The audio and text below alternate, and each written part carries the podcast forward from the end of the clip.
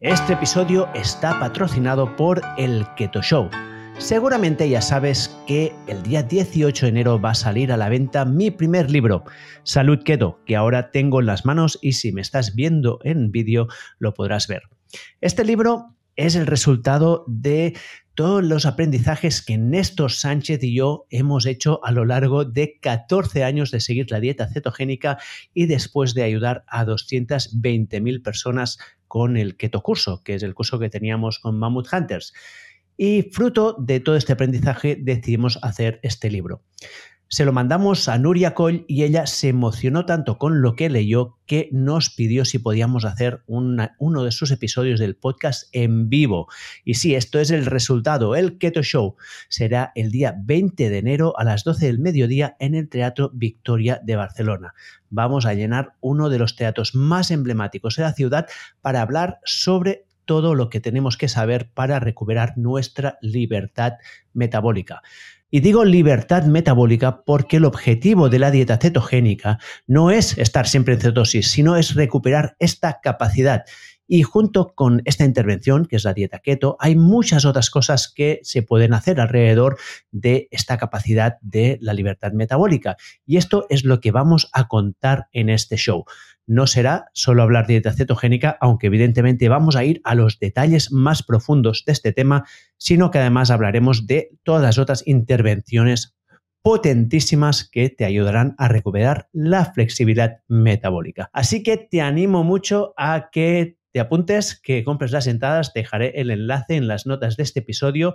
Es un magnífico regalo de Navidades y, bueno, una manera increíble de empezar 2024 con un reset metabólico y recuperando tu flexibilidad metabólica y tu libertad. Esto es Gente Interesante. Soy Oriol Roda y hoy tengo el privilegio de entrevistar al doctor Oscar Soto, psiquiatra y pionero de la medicina psicodélica. El doctor Soto lleva años investigando sobre psicodélicos. Ha pasado por instituciones como el Centro de Investigación de Valdebrón y actualmente es psiquiatra en el Parque Sanitario de San Juan de Deu. El doctor Soto es también el presidente y miembro fundador de la Sociedad Española de Medicina Psicodélica. Hoy nos sumergimos en la ciencia detrás de los psicodélicos y su potencial terapéutico. Exploraremos los mecanismos de acción de esta sustancia, sus efectos fisiológicos y qué nos enseñan sobre la conciencia. Prepárate para una conversación profunda y reveladora que no solo desafía nuestras concepciones sobre el tratamiento y trastorno de las enfermedades mentales, sino que también nos invita a repensar nuestra comprensión sobre la conciencia humana. Bueno, muy buenos días, Oscar. ¿Cómo estás? Muy bien, muchas gracias por invitarme. Bueno, ya te lo he dicho antes de empezar que yo tengo muchísimas ganas de hacer esta entrevista. Aparte de que estoy haciendo como una serie sobre psicodélicos, que la tuya ya es la tercera entrevista. Hay otra cosa y es que dentro de dos semanas yo me voy a hacer un retiro de un stage de psilocibina y bueno, la verdad es que tenía, tengo un poco de miedo y de respeto a la experiencia, así que hablar hoy contigo sobre los mecanismos de acción y también un poco cómo prepararme para ir allí, ah, creo que me irá muy bien. Un poco de terapia de preparación también con este. este Exacto, un poco de preparación. Pues ah, me gustaría empezar, como siempre empiezo las entrevistas, con un poco que me cuentes tu trayectoria de cómo llegaste tú a los psicodélicos. Vale, pues realmente mi interés inicial por los psicodélicos fue fundamentalmente uh, cognitivo. a mí siempre me había interesado la, investigación, la, medicina, la psiquiatría, desde luego, y en concreto la intersección entre, entre neurociencia y filosofía, y sobre todo lo que tiene que ver con la filosofía de la mente. y fue a partir de los estudios que, que aparecieron en, en, Imperial College, que, los que hablaremos luego, creo, sobre, sobre el cerebro entrópico y sobre teorías generales del funcionamiento de la mente basadas en estudios de investigación que se habían hecho con neuroimagen y psicodélicos, a través de lo cual me empecé a interesar en el asunto. esto pasó cuando estaba terminando mi formación como psiquiatra, así que pude hacer estancias de investigación relacionadas con ello en, en Berlín. Y poquito a poco, además de interesarme, digamos, aspecto más científico, también me empezó a interesar mucho el aspecto clínico, porque como psiquiatra a veces tenemos esta sensación un poco frustrante de no poder ayudar a nuestros pacientes tanto como nos gustaría, es una disciplina muy compleja que lidia con problemas que ni siquiera entendemos muy bien y realmente ofrece una oportunidad maravillosa y que no, no conocíamos otra igual para, para, tratar trastornos mentales que no estaban respondiendo al tratamiento. Así que esto me, me motivó a, solicitar una beca de investigación con la que pude iniciar varias líneas de investigación en el Hospital Valdebrón y ahora, pues recientemente me han contratado al Hospital San John de Deo porque quieren dar un impulso a, a todo, este, a todo, este tema. Estamos, estamos ahora desarrollando varios, varios ensayos clínicos, líneas de investigación propias y es un campo muy prometedor en el que estoy muy contento de, de, de estar. Yo, yo, creo hacer un pequeño apunto aquí y es que hay mucha gente que aún cuando escucha la palabra psicodélicos pues a, tienen miedo o piensan que están hablando de cosas muy peligrosas. Y mencionar que San Juan de Deo, que es una institución que viene de los jesuitas religiosa, que no son las instituciones normalmente, digamos, más innovadoras y progresistas, estén haciendo una apuesta tan fuerte, para mí dice mucho sobre dónde está eh, ahora mismo el, el, la, el conocimiento sobre estas sustancias. ¿no? Entonces, ¿podrías hacer un resumen muy breve de qué es lo que está pasando ahora en el mundo de los psicodélicos, sobre todo en la terapia clínica? ¿no? ¿Qué está pasando a nivel global y luego qué estáis haciendo vosotros? Vale. Pues, por un lado, para responder brevemente a lo que me comentas, claro, una de las ventajas de la ciencia, mm, y esto realmente hay que ponerlo entre paréntesis porque todo es ideológico y todo es político, ¿no? Pero la ciencia al final la evidencia es muy difícil discutir con ella o estar en desacuerdo con la evidencia. ¿no? Y, y, y ves a que han sido sustancias muy estigmatizadas y que han sido prohibidas precisamente por motivos políticos y su investigación ha estado obstaculizada por motivos políticos, la evidencia de la que disponemos hasta ahora sobre su eficacia y su seguridad es tan prometedora que es, eh, es muy difícil uh, posicionarse en contra de ella. ¿no? Podemos ser más o menos escépticos, pero rechazar su investigación o rechazar su uso pues va en contra de, de, del empirismo, digamos, ¿no? Um, y en concreto en San Juan de Deo pues tenemos la ventaja de que, de que, es una institución que está abierta a incorporar una dimensión espiritual en la atención al paciente, que es algo fundamental, y que en los psicodélicos tiene una, tiene una dimensión más importante todavía, ¿no? porque, porque es mucho más fácil en una terapia con psicodélicos que esta dimensión surja y tenga un papel fundamental. En el momento actual, hay varios ensayos clínicos en marcha, hay un interés enorme. Eh, poco a poco grandes actores económicos e institucionales están entrando en, están entrando en, el, en el mundo de la investigación y de la implementación clínica. Probablemente el año que viene ya veamos el MDMA aprobado como terapia para el estrés postraumático en Estados Unidos y no pasará mucho tiempo antes de que ocurra lo mismo en Europa.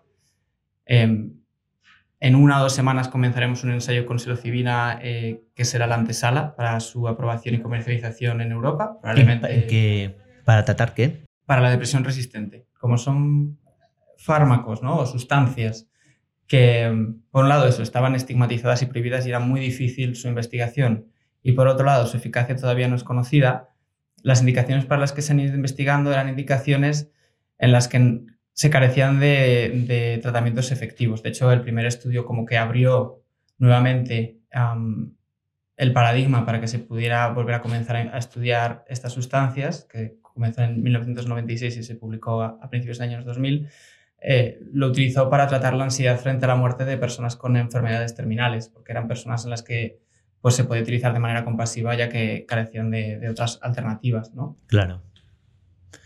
Y, ¿Y vosotros estáis con este estudio de psilocibina y alguna otra cosa? Hmm. Ahora estamos ya reclutando pacientes para, para dos, dos, ensayos clínicos con 5-meo-DMT, que es un, es un, psicodélico muy interesante y bastante diferente de, de, los más conocidos. ¿Este es el que sale del, del sapo? Sí, bueno, el que utilizamos nosotros se sintetiza en un laboratorio, que también se puede hacer, pero tradicional, tradicionalmente se, se obtenía del, del, sapo bufo alvarius, que creo que era la cambio de nombre, creo que era es bufo incilius, Um, y se, se obtenía de, es, un, es, una sustancia que está en las glándulas parotidias de, de, estos sapos. También en otras plantas y en otras sustancias aparece de manera natural, pero su uso más eh, común era, era, el que se obtenía de, de estos animales. Sí. Siempre me pregunto cómo, cómo alguien llegó a descubrir esta sustancia la primera vez. Sí, además es una sustancia que no, hasta donde sabemos no tiene un uso tradicional como puede ser la ayahuasca o la psilocibina, primero se ha documentado, es más o menos en los, años 80, un, ginecólogo va a México y, lo descubre. Es una historia muy, muy interesante. ¿Y cómo lo descubre?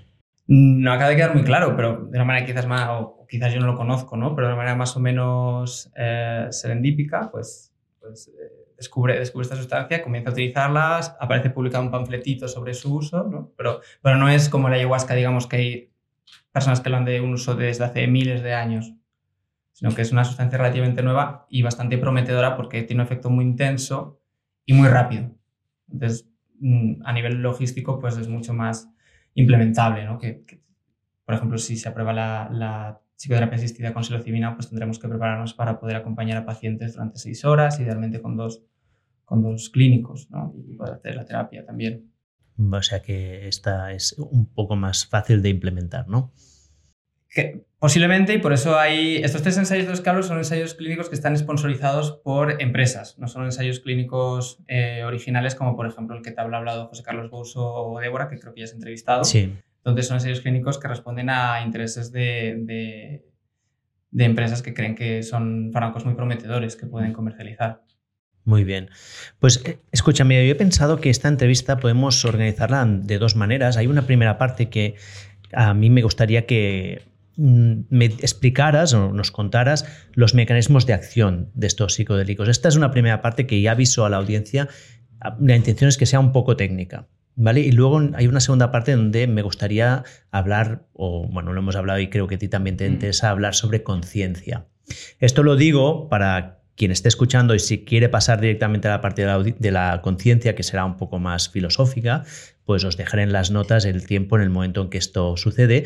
Pero yo me gustaría entrar primero en la bioquímica de los psicodélicos. Y tengo aquí una batería de preguntas y empezaría como que nos contaras un poco cómo se clasifican, de forma general, para entender un poco la clasificación general de los psicodélicos. Pues eso es una pregunta muy interesante. Porque, porque el término psicodélico es un término que hace referencia a que son sustancias que causan estados alterados de conciencia. Hace referencia a, las sensaciones subjetivas que una persona experimenta cuando ingiere una de estas sustancias. Es un término que lo acuña un psiquiatra en sus eh, cartas de correspondencia con Aldous Huxley, que él había hecho autoexperimentación con mescalina, y que significa revelador de la mente. Por lo tanto, es muy complejo eh, correlacionar la química con la fenomenología. ¿no? Este, este, es uno de los grandes problemas de la psiquiatría y de la neurociencia. Entonces hay como un, abanico bastante grande de sustancias que pueden llamarse psicodélicas. Por ejemplo, hay personas, que no es mi caso, pero que sí que consideran el cannabis como un psicodélico, porque de hecho en ciertas ah, circunstancias puede causar estado, experiencias místicas o estados muy similares a los que pueden aparecer con otros psicodélicos. ¿Tú no lo consideras un psicodélico?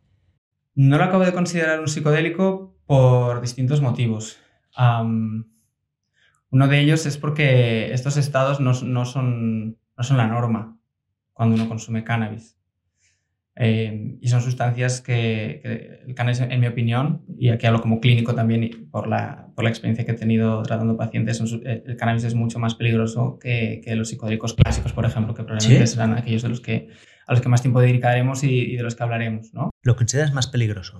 ¿Por qué? Sí, mucho más riesgo de psicosis, de, incluso también de desarrollar trastornos por ansiedad en personas predispuestas. Es un, es un riesgo que está totalmente documentado. y, y, además luego hablaremos, ¿no? Cuando, hablaremos como de, los mecanismos psicológicos, que el cannabis, por ser una sustancia también que te permite atenuar el tono emocional, te permite entrar en estas conductas evitativas hacia los problemas que con los psicodélicos no, no es posible, digamos, con, con los psicodélicos clásicos. Entonces, es una sustancia que sí que, de nuevo, también uno de los temas fundamentales de los psicodélicos, y creo que también luego me lo preguntarás, es el contexto, ¿no? Entonces, sí que es verdad que el cannabis en algunos contextos determinados puede ser utilizado y se usa como un psicodélico con objetivos parecidos y se logran em, experiencias similares, pero diría que no en todos los casos y no en la mayoría. Esto sí que es un procedimiento igual un poco más polémico, sé que hay personas que, que, no, no, piensan como yo, pero, pero de nuevo también yo siento que estoy un poco condicionado por la experiencia que he tenido como psiquiatra, que además trabajo en, eh, siempre he trabajado en unidades que tratan a pacientes que no han recibido el tratamiento, pacientes muy graves y, son pacientes muy vulnerables al cannabis y en ellos pues, el riesgo es muy alto ¿no? de, desarrollar problemas por esta sustancia. Y con los psicodélicos se cree que hay ciertos riesgos, también de los que luego hablaremos, pero hasta donde sabemos son sustancias mucho más seguras. Vale, o sea, esto está bien, ¿eh? de nuevo, es un detalle importante para la audiencia.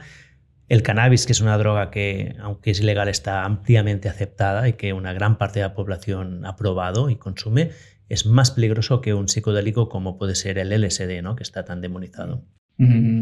Sí. Importante remarcar. Pues va, vamos a los psicodélicos propiamente dichos. ¿Cómo los, cómo los clasificarías? Entonces, lo, que, lo que se ha hecho es, hemos cogido como estas sustancias que se consideran psicodélicas porque causan estos estados alterados de, de conciencia que son estados alterados de conciencia que además tienen una fenomenología que puede variar entre, o varía de hecho mucho entre sustancias, y hemos mirado cómo actúan en el cerebro y cuál es su estructura molecular. Y de esta manera hemos elaborado, o se ha elaborado, no la he elaborado yo, una, una, clasificación más bioquímica que es más operativa y que nos permite funcionar mejor a la hora de, de investigar.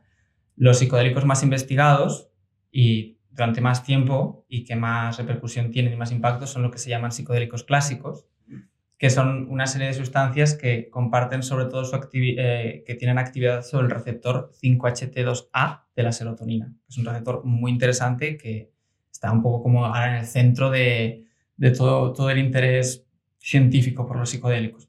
5HT2A. Exacto. La, serotonina tiene como unas, eh, ahora estoy hablando un poco de memoria, mm, espero que no equivocarme, pero tiene siete tipos de receptores diferentes el 5HT2A sería el segundo tipo del receptor, la variante A, digamos, vale. ¿no? Vale. ¿Y estos serían que, cuáles serían los psicodélicos que actúan sobre este receptor? Pues mira, hay sobre todo tres clases fundamentales. Las triptaminas, que son eh, moléculas muy similares a la serotonina, como puede ser la psilocibina, el DMT, que es la sustancia activa presente en el, en el ayahuasca. En el ayahuasca, sí.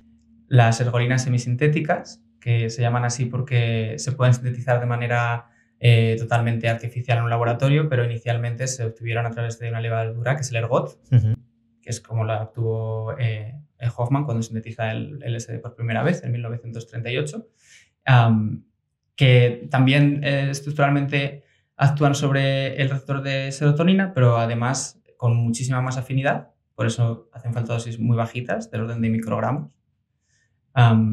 y además tienen otras otro, actividades sobre otros receptores como la dopamina. La, la psilocibina y el DMT también tienen acciones sobre otros receptores, ¿eh? pero creo que nos meteríamos un poco ya en, en más complejidades. Y por último, las fenitilaminas, la más famosa es la mescalina. Mm, el 2CB también es una sustancia más o menos conocida, que eh, son muy interesantes, son menos afines sobre el, sobre el receptor 5HT2A, pero casi que solo actúan en ese receptor. Entonces son muy interesantes también para entender bien cómo funciona este receptor, qué actividades tiene y demás. Vale, ¿y el MDMA dónde cae? Pues el MDMA se parece estructuralmente a, a las fenitilaminas. Es como, esto es como una anfetamina, digamos. Sí, sí, tiene una estructura anfetamínica, las fenitilaminas también tienen una estructura similar a las anfetaminas, pero el MDMA además tiene un montón de otras actividades, de otras acciones diferentes que justifican su perfil diferenciador. Por ejemplo, una de las más relevantes para eh, su valor terapéutico, como por ejemplo para tratar el, estrés postraumático, es que también provoca un aumento de oxitocina, que es una, es una hormona que favorece eh, la empatía, eh, la conexión, el vínculo. Mm, y además lo que hace es como provoca un aumento brusco y repentino de serotonina en la vesícula, en la hendidura sináptica que hay entre las neuronas, de tal manera que de pronto hay mucha serotonina disponible que se une a los receptores. Es la propia serotonina la que se une a los receptores, no el, el MDMA, digamos, lo cual justifica también que el MDMA probablemente sea en dosis frecuentes o altas neurotóxico, porque ahí está, está, ahí está excitotoxicidad que llamamos, ¿no? de, de esta liberación súbita y intensa de serotonina de las vesículas que provoca una depresión ah, brusca, que luego también no está clara, pero es probablemente lo que, lo que explique pues, estos síntomas que a veces aparecen como pseudodepresivos después, de, después del uso de MDMA, que ya te digo que, por ejemplo, en los ensayos con, con MAPS, ellos nos insisten en que esto no lo han visto, pero es algo como muy conocido sí. realmente. Supongo que es diferente las dosis que se usan en uno y otro y, la frecuencia, ¿no? El contexto también. El contexto, es fundamental. Claro. Creo que es una de las palabras que lo debería llevarse a casa, la importancia del contexto. Sí, que en inglés lo mm. llaman el setting, ¿no? Exacto. Sí. El set y el setting. El set y el setting. Set es como la actitud mental y el setting que es el sitio. ¿Sería así como distingues tú o no? A mí me gusta hablar de contexto porque realmente si lo piensas, ah, no hay una diferencia real. ¿no? O sea, mm, mi estado mental va a depender de dónde me encuentre, por ejemplo, ¿no?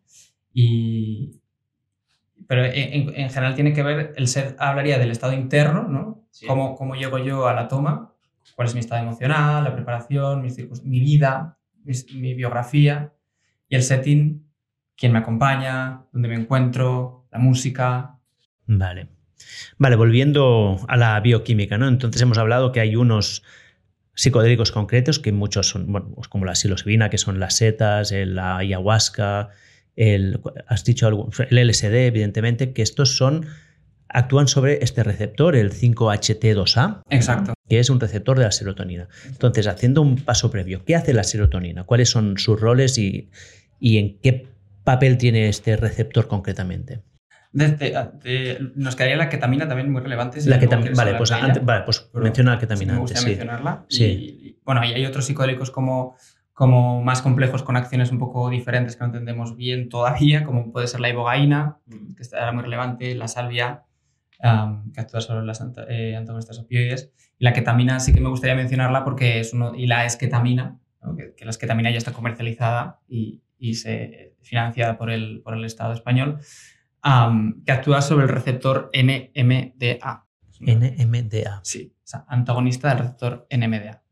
Y es un, es un psicodélico que, como actúa en un receptor diferente, causa estas alteras de conciencia que son fenomenológicamente diferentes que los de, que los, de los psicodélicos clásicos o del MDMA, que por lo tanto pues, eh, también requiere pues, un abordaje a veces un poco diferente. Vale, o sea, de los más populares hoy en día podríamos decir que psilocibina, LSD y ayahuasca tienen como un tipo de experiencia la ketamina una experiencia distinta, ¿no? que entiendo que es la disociativa, ¿sí? ¿Lo digo bien? Sí, se habla de un anestésico disociativo, que es como se, utilizó inicialmente, ¿no? Es como se sintetizó y, por eso tuvo tanto éxito en, Vietnam, por ejemplo, se usaba mucho la ketamina, ¿no?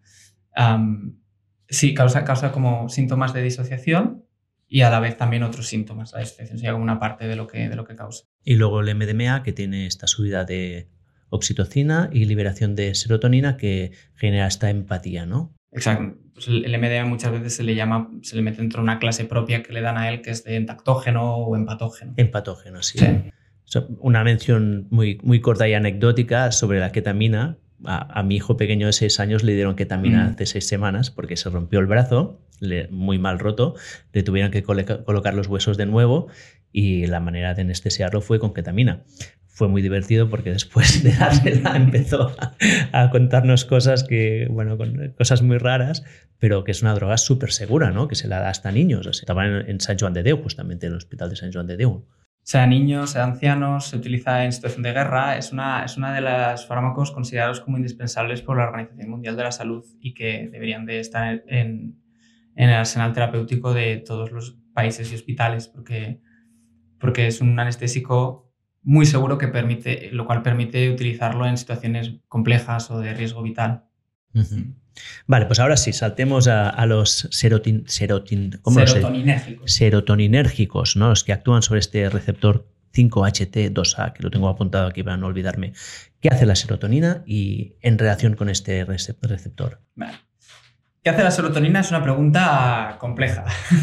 A ver si la podemos resumir así en cinco minutillos. Eh, quizás podemos hablar de qué hace la serotonina para ciertas partes o ciertos funcionamientos de la mente que nos convienen a nivel ah, clínico o, a nivel de la conciencia.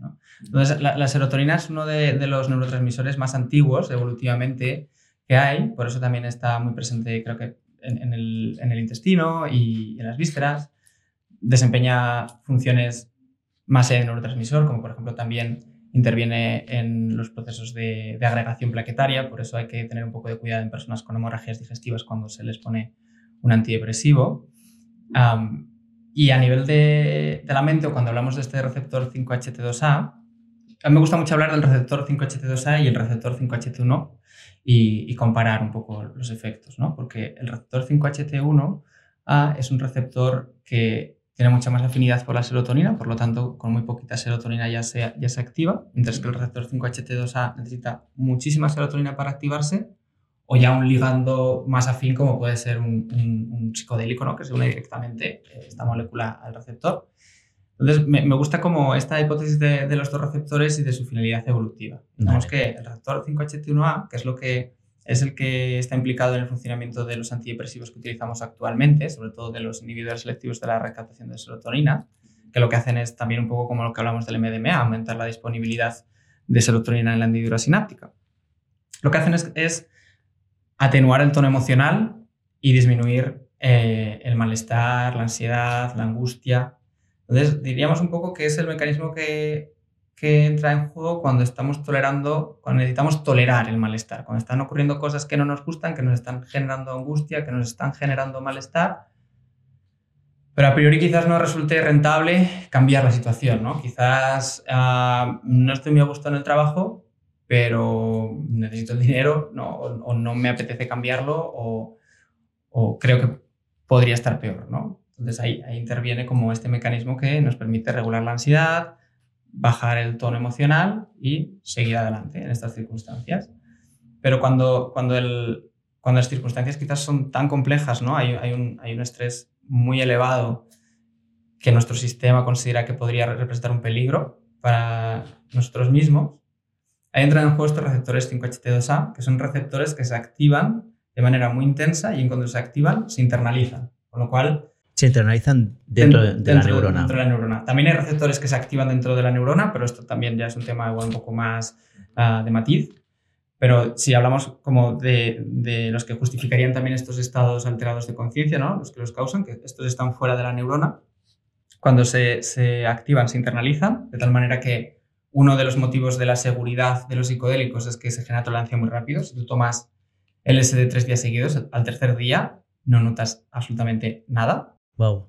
Y si esperas otros tres días, se, rehace, digamos, esta tolerancia, ¿no? Entonces, como genera tolerancia muy rápido, que también desaparece muy rápido. Y cuando, esto, y cuando estos eh, eh, receptores se activan, hay una despolarización generalizada en el cerebro. ¿Qué, ah, ¿Qué, quiere decir una despolarización? Hay una activación, digamos, generalizada del cerebro. Hay un incremento en la actividad general del cerebro y una mayor conexión entre todas las áreas del cerebro, entre todas las áreas neuronales. Hay, hay mucho flujo de información entre todas las áreas del cerebro. Esto permite la asociación más laxa, más creativa y más libre entre ideas, la recoger más información del entorno e incorporarla a nuestros modelos, actualizar estos modelos que tenemos sobre el mundo y la hipótesis es que esto nos permitiría crear cambios de conducta y de creencias que facilitaran resolver este problema que nos está, que nos está generando tantas dificultades. Esto también es, es probable que explique por qué las personas, hay personas que tienen estados muy similares a los estados alterados de conciencia inducidos por psicodélicos cuando tienen una psicosis. Porque en ocasiones, lo que en momentos de mucho estrés se puede activar este mecanismo, pero sobre todo en personas con una predisposición genética, lo malo es que este contexto, este SDST normalmente cuando tienes una psicosis, es horrible porque precisamente estás teniendo mucho estrés a tu alrededor, ¿no? Entonces, ¿qué ocurre? Pues que aparece la paranoia, aparece em, las cogniciones negativas. Porque en, esencia lo que ocurre es que estamos, somos mucho más permeables al entorno, somos mucho más susceptibles de, de, de integrar lo que está ocurriendo fuera. Si lo que está ocurriendo fuera es algo positivo, puede ser una experiencia muy correctora si es negativo, pues es una experiencia muy, muy compleja. Vale, me gusta este modelo que has dicho porque a mí, a mí que tengo una mente un poco así estructurada, me permite entender un poco la reacción al estrés. ¿no? Entiendo que ante una situación de estrés se libera serotonina. Cuando estos niveles están relativamente bajos, esto activa unos receptores que te permiten digamos que gestionar este estrés, ¿no? O sea, no, no hundirte, ¿no? Mantener la, la, moral, ¿no? Un poco mantener la, estar bien psicológicamente ante este estrés.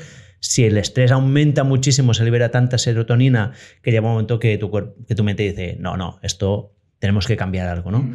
Se activan estos receptores 5HT2A que hacen que las conectividades neuronales, o sea, no, las redes neuronales, digamos que aumente muchísimo la actividad entre ellas, lo digo bien, y esto puede generar situaciones creativas ¿no? que te permitan resolver el problema. ¿Lo estoy diciendo más o menos bien? Más o menos bien, sí. Como, como todo, todo esto es una simplificación ¿no? que hay que tomar un poco con, con, pinzas, pero, pero creo que sí. vale. ¿Hay algún, alguna cosa más que tengamos que saber respecto a los receptores y su función? Sobre los receptores de 5HT2A, quieres decir. sí, sobre, estos receptores, sobre su acción y cómo los psicodélicos actúan. Pues sí, una de las cosas más interesantes que ha, además hace poquito ha sido objeto de muchas publicaciones es que ah, inducen neuroplasticidad de manera muy, muy intensa y fiable. Y de hecho hay algunos... ¿Qué quiere decir neuroplasticidad? La neuroplasticidad es la capacidad de generar nuevas sinapsis entre las neuronas. En principio no, mm, salvo en dos áreas muy específicas del cerebro, no aparecen nuevas neuronas que nosotros sepamos, aunque ya sabes que con lo que sabemos del cerebro todo es un work in progress, ¿no? Pero sí que hay capacidad de generar nuevas dendritas y nuevas eh, espículas ¿no? que, conectan las, las, neuronas de manera diferente. Y, y, esto es la base pues, del aprendizaje, por ejemplo. ¿no? Y, y es muy interesante porque hay, como te decía, algunos receptores 5HT2A que están dentro de, dentro de la célula. Lo que ocurre cuando este receptor se activa es un poco complejo y implica la activación de muchos uh, segundos mensajeros dentro de la célula, dentro de la neurona, que conllevan, entre otras cosas, a cambios en la transcripción genómica, a la activación de, otra otras cascadas celulares. Y, lo que ocurre, y en algunos casos hay algunos receptores dentro de la, dentro de la neurona que se pueden activar de manera intraneuronal que pueden activar estos mecanismos de neuroplasticidad, pero que no causan la despolarización que, que nos eh, que hace emerger este estado alterado de conciencia. A ver, cuéntame, no, no entiendo la diferencia. Pues la diferencia es que ahora mismo se están investigando fármacos que podrían actuar solo sobre estos receptores intracelulares, favoreciendo la neuroplasticidad sin que hubiera un cambio en tu percepción subjetiva, sin que hubiera un estado psicodélico. Esto a priori, en mi opinión, dentro de la psiquiatría no tiene mucho sentido porque, porque estos estados son muy ricos para trabajar a nivel psicoterapéutico y demás, pero podría tener muchísimo sentido, por ejemplo, en personas que han tenido traumas craneoencefálicos, que están teniendo procesos de demencia, porque permitiría quizás atenuar los síntomas. Y escucha, ahora se me ocurre esta pregunta ahora. ¿Hay estudios sobre si el uso de psicodélicos aumenta la capacidad de aprendizaje? Hay estudios, pero no hay, o sea, hay estudios que se lo han preguntado, la, la, respuesta no ha sido concluyente. No es concluyente. En, en su día, en, antes de, porque sabes que la investigación se prohibió de manera muy brusca en los años 70 por Richard Nixon, por, por una serie de, motivos, ¿no? Mm, war on Drugs. Uh, war on Drugs, exacto. y antes de eso había, hay un, hay un hombre que ahora es muy famoso porque es una de las personas que más está como impulsando el tema de las microdosis, que es, eh, Richard Fadiman, no, sé si el nombre es Richard, pero Fadiman. él hizo investigación en creatividad con psicodélicos, en el que intentaba utilizar psicodélicos para que personas que tenían bloqueos creativos pudieran resolver esos bloqueos creativos. Pues, arquitectos, em, artistas, y sí que parece que tuvieron un éxito más o menos relevante, ¿no? Hablando pues, de que hay ciertos inventos que, se, que, se, consiguieron así. Steve Jobs, ¿no? Siempre hablaba de que tomaba LSD. Los, los estudios modernos que se han hecho, lo que han visto es que durante el, el estado psicodélico las capacidades cognitivas disminuyen. Disminuyen. Hmm, lo cual, si lo piensas, tiene sentido, porque cuando estás teniendo este estado alterado de conciencia, no puedes ponerte a, a escribir un paper. No, no. Em, y la idea sería que después, pues, este estado de neuroplasticidad mejorara.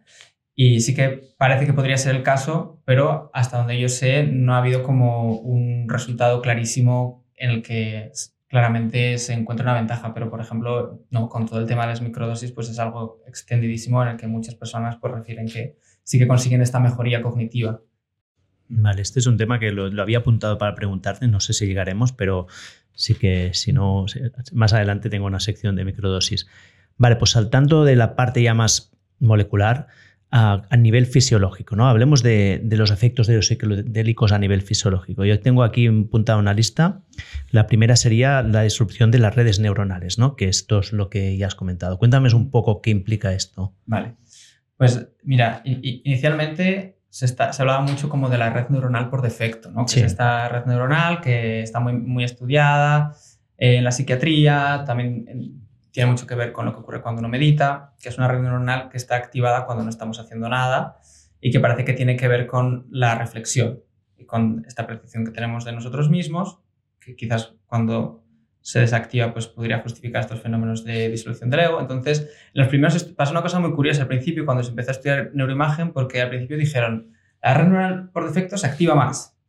Y luego Aquí en, en, Barcelona, Jordi Riba, que era uno de los pioneros que, ya falleció, eh, vio que se desactivaba. Entonces eran como el equipo de Zurich veía que se activaba, el equipo de, de Barcelona veía que se desactivaba.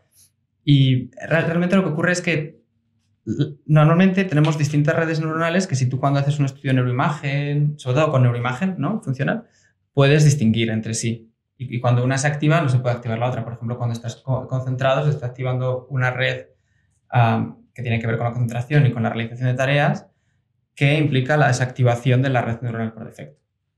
Cuando tú tomas un psicodélico, todas esas regiones están más activas y más conectadas entre sí, con lo cual está habiendo un flujo de información entre redes neuronales que normalmente no están tan conectadas y que no comparten tanta información. Entonces sería más bien lo que hasta donde sabemos ocurre. Cuando hablamos de red neuronal, o sea, ¿Qué, es una red neuronal? ¿Cómo, cómo la definirías? Buena pregunta. Eh, una red neuronal em, es un conjunto de, neuronas que están conectadas em, más o menos eh, intensamente y que em, desempeñan tareas comunes. Es un concepto que se aplica mucho, por ejemplo, sabrás quizás a la inteligencia artificial también, al deep learning, porque eh, digamos que comparten como, como este, este conjunto de, es, un conjunto de nodos que actúan de manera similar y que envían una información computada ¿no? hacia otra red o hacia, hacia un output. Esto sería una red neuronal como grosso modo. Y luego lo interesante es que en el cerebro y en, también en, esto viene también de, de, sistemas complejos y demás, pues puede haber redes más pequeñitas que estén insertadas dentro de redes más grandes redes que estén más conectadas, redes que estén menos conectadas. O sea, ¿una red neuronal sería como una función específica del cerebro o es un, término más, uno, uno equivale? Sería más bien como, como regiones del cerebro que comparten eh, un, propósito más o menos común. Lo que pasa es que estos propósitos son más o menos generales. Antes se pensaba que tenía, bueno, sí que hay áreas del cerebro que tienen más que ver con el habla, áreas del cerebro como la occipital que tienen que ver con la visión, ¿no? Pero pero no, es, no, no somos como un, un, puzzle de bloques, ¿no? Sino que en realidad esto es un poquito más laxo y, por ejemplo, pues claro, personas que se quedan ciegas, pues ese área del cerebro que se dedicaba a la visión, pues pasa a dedicarse a, al olfato, por ejemplo. Entonces es, algo como más, más fluido y más plástico, pero grosso modo sí que sería como, como zonas del cerebro que están, están, conectadas entre sí de manera más intensa y que computan eh, una información determinada o hacen una labor determinada.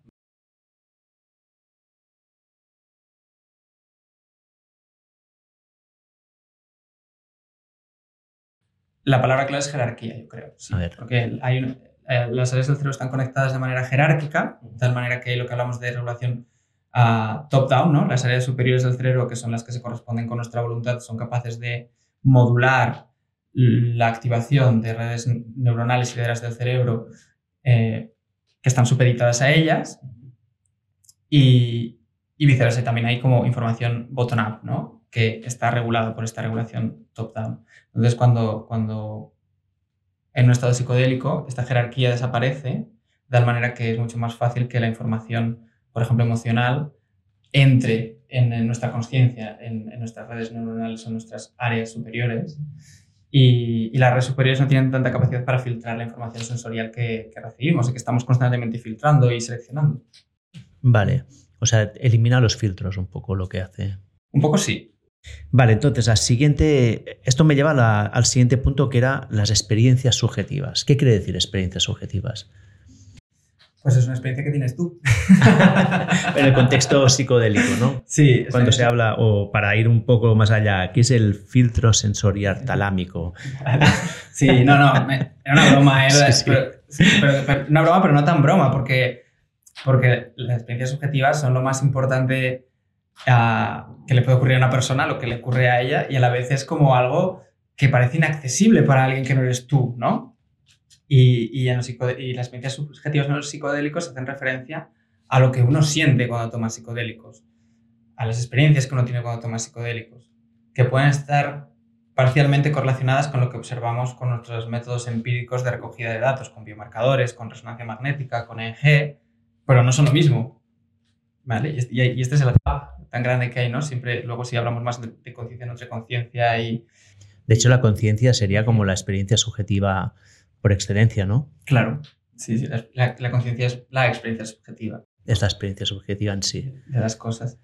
Y, y conectando esto con lo que dices del filtro talámico, el tálamo es una estructura basal del cerebro que se encarga, entre otras cosas, de filtrar el sensorio, filtrar la información sensorial que nos llega desde fuera y desde dentro de nuestro cuerpo. Nosotros no percibimos nosotros no percibimos todo lo que llega a nuestro sensorio, no lo percibimos significa que no lo experimentamos subjetivamente, ¿no? no experimentamos todo lo que nuestro sensorio recoge, toda esa información, porque sería demasiada para procesarla, pero además es que esta regulación bottom-down lo que hace es que, de una manera así un poquito simplista, percibimos lo que queremos percibir. ¿Vale? Tenemos unos modelos de cómo, de cómo funciona el mundo. Eh, creo que luego vamos a preguntar sobre el tema del entropy brain y demás. Sí, sí, sí. si quieres profundizaremos más ahí.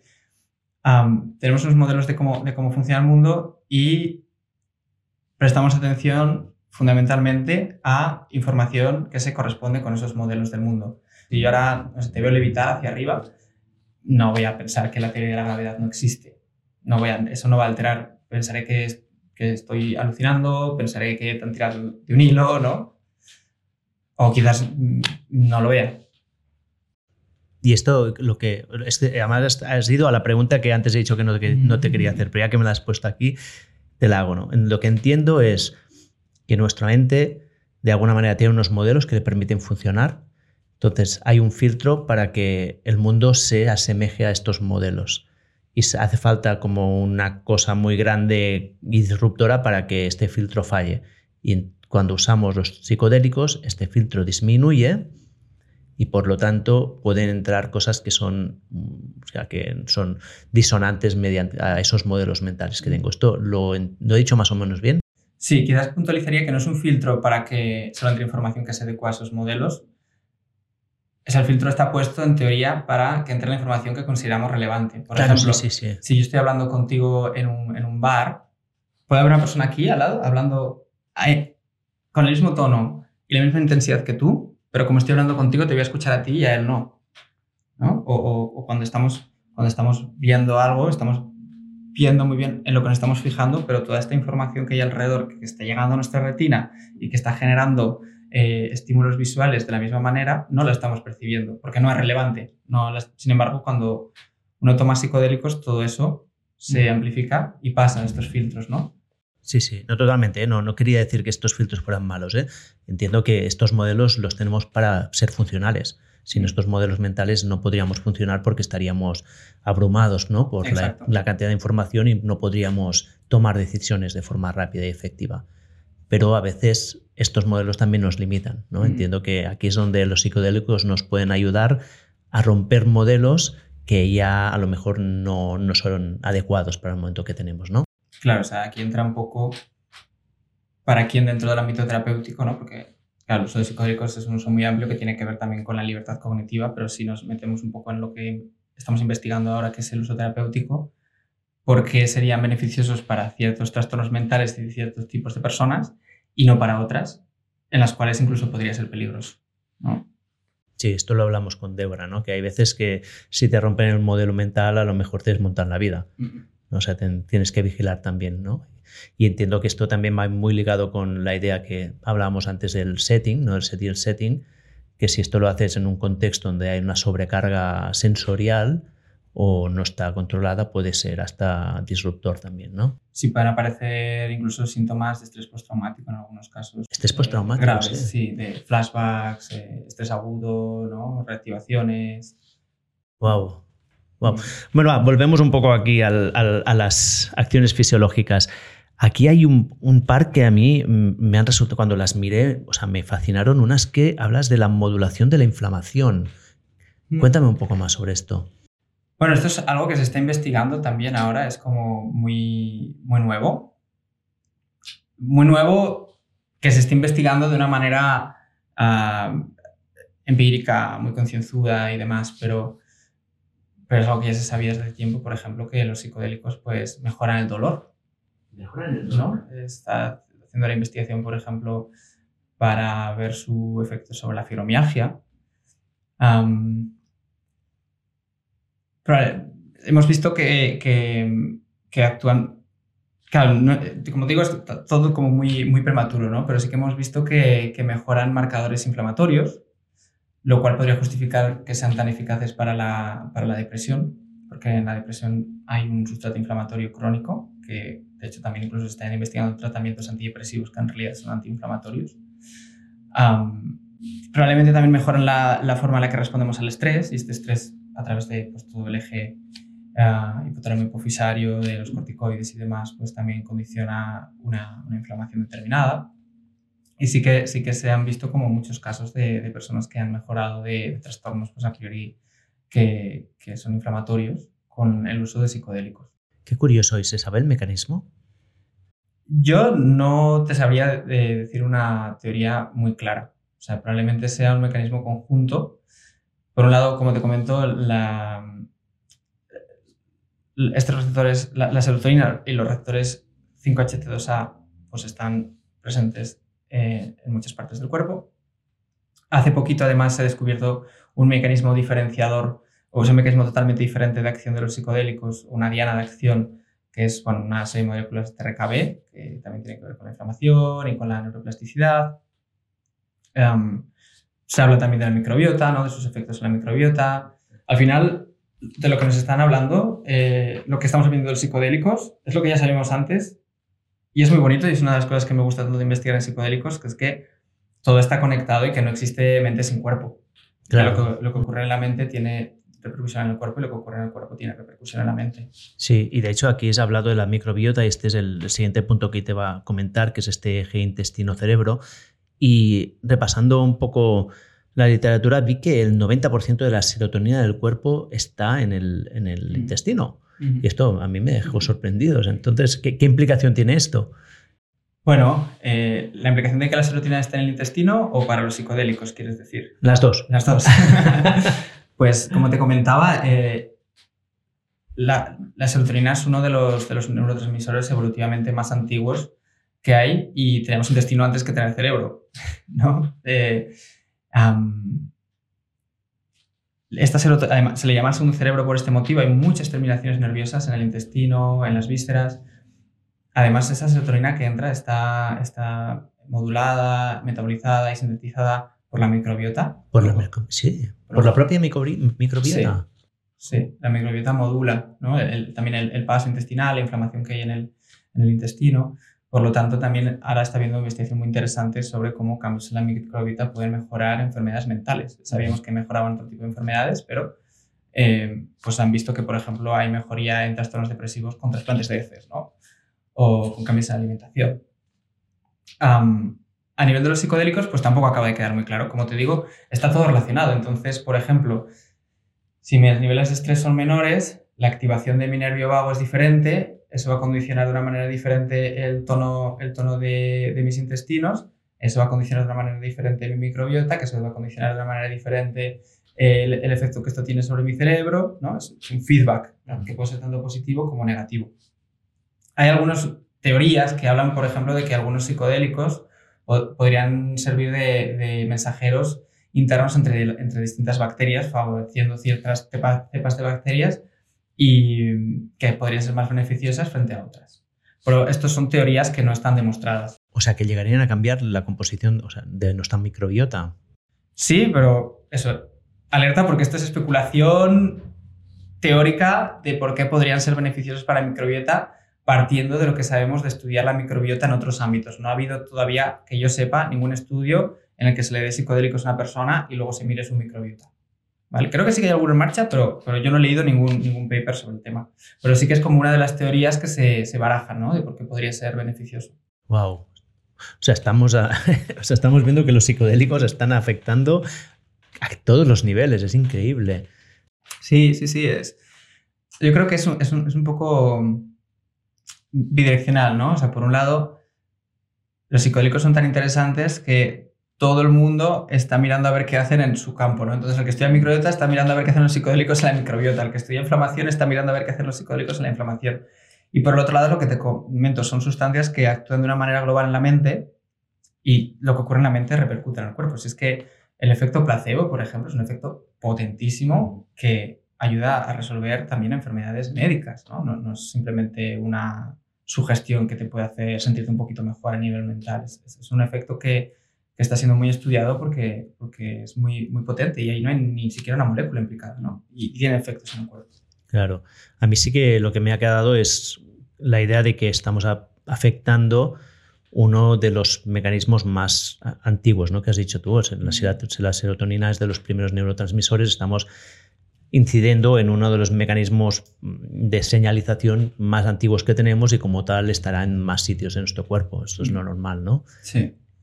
Ah, esto es interesante, no tenía ni idea, ¿eh? me parece fascinante. ¿Y crees que hay alguna otra acción fisiológica que nos hayamos dejado? Pues mira, hay que diferenciar bien entre psicodélico y acción del receptor 5-HT2A. Porque los psicodélicos, muchos hacen otras cosas. Y ahí entra también un poco el, este, un concepto interesante que es el efecto séquito, que también se habla mucho de él, por ejemplo, también para cuando se habla del uso medicinal de la marihuana y demás. Que, mm, efecto séquito. El efecto séquito, que hace referencia a que, por ejemplo, en un hongo psilocibes no solo está la psilocibina, que además la psilocibina no solo actúa sobre el receptor 5-HT2A, sino sobre muchos otros receptores. De hecho, actúa incluso sobre las válvulas cardíacas, por eso tomar microdosis de manera continuada con psilocibina, pues no sabemos si podría ser más o menos beneficioso para las válvulas cardíacas, ¿no? Um, sí, has abierto tu melón aquí. Las células cardíacas. sobre las sí, bueno, es un receptor que, que sobre el que actúa la psilocibina, específicamente sobre el que no actúan otros psicodélicos, que, que, nos hace tener que, en los estudios de seguridad, prestar más atención a lo que está pasando en el, en el corazón, aunque todavía no, no acaba de quedar muy claro el riesgo que podría tener, pero es un poco para que te hagas una idea de que no solo están actuando sobre un receptor concreto de una serie de neuronas en el cerebro, sino que actúan sobre un conjunto de receptores que afectan a más neurotransmisores y que pueden estar presentes también en otras partes del cuerpo. Pero es que además, em, por ejemplo, eso, la psilocibina, los hongos, los hongos tienen otros compuestos que pueden actuar como inhibidores de la monaminoxidasa, ¿no? que son antidepresivos muy potentes, es lo mismo que ocurre con la otra planta que está presente en el ayahuasca junto con el DMT. Otras sustancias que igual no sabemos bien bien cómo funcionan, pero que modulan la forma en la que las sustancias que sí sabemos cómo funcionan, pues se metabolizan o se unen. Entonces es realmente algo mucho más complejo que simplemente activar este receptor, ¿no? Que ya de por sí es bastante complejo lo que hace. Sí, sí, ya veo. Muy bien. Ah, ¿Nos dejamos algo aquí o...? ¿Sobre mecanismos de acción? Sí. Ah, hmm, déjame pensar. Bueno, si nos metemos luego en el tema subjetivo, creo que no. Vale. solo mencionar que hay uno que no te he puesto ahora en la lista porque ya habías mencionado antes, que era la neuroplasticidad, ¿no? que es esta capacidad que tiene de generar nuevas dendritas, de las que creo que también es súper interesante. Pues hacemos el salto aquí que había prometido en el principio de la entrevista y ya llevamos una hora hablando de mecanismos. Vamos a hablar de conciencia. Que este sí que es un tema, estamos, es casi, sería como otra entrevista distinta casi esta, ¿eh? Porque ya no hablaremos de mecanismos de acción, sino de cómo entender quiénes somos a partir de estas experiencias psicodélicas. ¿no? Y para empezar, me gustaría que nos contaras un poco la teoría del cerebro entrópico y de la energía libre. ¿Qué consiste esto? Pues esto es, como decía, una teoría muy sexy, que es la que me hizo a mí interesarme por, por todo este mundo. y que viene, bueno, al final las cosas no salen de la nada, no es como que ahora hayan venido pues, un grupo de científicos, hayan visto lo que pasa en el cerebro cuando das psicodélicos y han elaborado esta teoría, ¿no? Viene, viene de, una serie de, de investigaciones sobre cómo funciona la mente que incorporan eh, las teorías de la información, sobre todo, y de la, de la estadística bayesiana, de la inferencia predictiva. Y, grosso modo, hablan de que en el cerebro, como en los sistemas complejos, hay, hay estados de, de, mayor o menor complejidad y de, y de mayor o menor libertad, ¿no? mayor o menor entropía. Um, Cuenta un poco más esto. ¿Qué quiere decir entropía en, este contexto? Entropía, ¿no? Que, claro, es que no es exactamente lo mismo que la entropía termodinámica, es la entropía informacional y tiene que ver con los grados de libertad para generar conexiones entre distintas partes del cerebro y de computar información y de integrar información. Sea, más, más entropía es más conectividad. O diríamos que en los estados entrópicos es más difícil predecir el estado en el que está un sistema porque hay más, más grados de libertad y más estados posibles que en estados de baja entropía. En lo que se traduciría a nivel clínico es que en los estados de baja entropía hay modelos muy precisos de comportamiento, de funcionamiento del mundo, pero muy ajustados a una serie de condiciones determinadas. Los modelos en, los estados más entrópicos es más fácil saltar de un estado a otro, por lo tanto son más permeables a la información, quizás son más flexibles a, a nueva información, pueden adaptarse a más contextos, pero son menos precisos. Que ahí también entra, eh, entra este concepto de la, de la, estadística inferencial y de la estadística bayesiana, de que como el propósito de la mente dentro de este modelo que yo comparto es predecir el mundo, generar, establecer modelos generativos del mundo para adaptarnos a él, ¿no? Quiero saber lo que va a ocurrir para poder responder en consecuencia. Cuando ocurren cosas que no se adecuan a nuestras predicciones, les damos un peso en función de un parámetro que es la sorpresa, ¿no? que es la probabilidad que mi modelo daba que eso ocurriera o no. Y en función de ese peso, esos datos los incorporamos y generamos un nuevo modelo que debería ser más preciso y adaptarse mejor a estas nuevas condiciones. ¿vale? Entonces, en algunas en algunos casos hay estados de baja entropía en los que estos modelos son tan rígidos que esta inhibición eh, top-down que mencionaba antes filtra mucho toda la información que nos llega, le asigna muy poquito peso y no la incorpora. Entonces, por ejemplo, en estados de depresión, pues está la creencia de que el mundo es un lugar hostil. Y por lo tanto voy a tender a prestar atención de manera eminente a todos los datos que recibo del mundo que refuerzan esa creencia de que el mundo es un lugar hostil y me va a costar mucho deshacerme de ella. Me va a costar mucho prestar atención a elementos del mundo que van en contra de esa teoría e incorporarlos. Mm. Escucha, aquí ya me han salido como 50 preguntas, lo has dicho. ¿eh? yendo por partes, la, entiendo que para, para, entender bien el concepto, ¿no? Me dices que un estado de baja entropía sería donde el modelo es muy predictivo, ¿no? Por ejemplo, la rata de Skinner, de si le das una señal, aprieta un botón, cosas de estas, mm. serían modelos que son muy reproducibles, ¿no? Sí, claro, incluso yo diría más bien que la rata en una jaula en la que se aprieta un botón le da comida, tiene un modelo que va muy bien. Vale. Pero si tú le pones en, en otro sitio en el que no hay un botón y quiere comer, ese modelo no le sirve. Exacto. O sea, serían muy predecibles, pero que solo aplican en contextos muy estrechos. Y en cambio, un sistema con mucha entropía serían modelos muy poco predictivos. O sea, que tú no puedes saber de antemano qué sucederá, pero que al mismo tiempo son más flexibles y se acomodan a más situaciones. ¿no? Exacto. Entonces, esto llevándolo un poco a la conducta.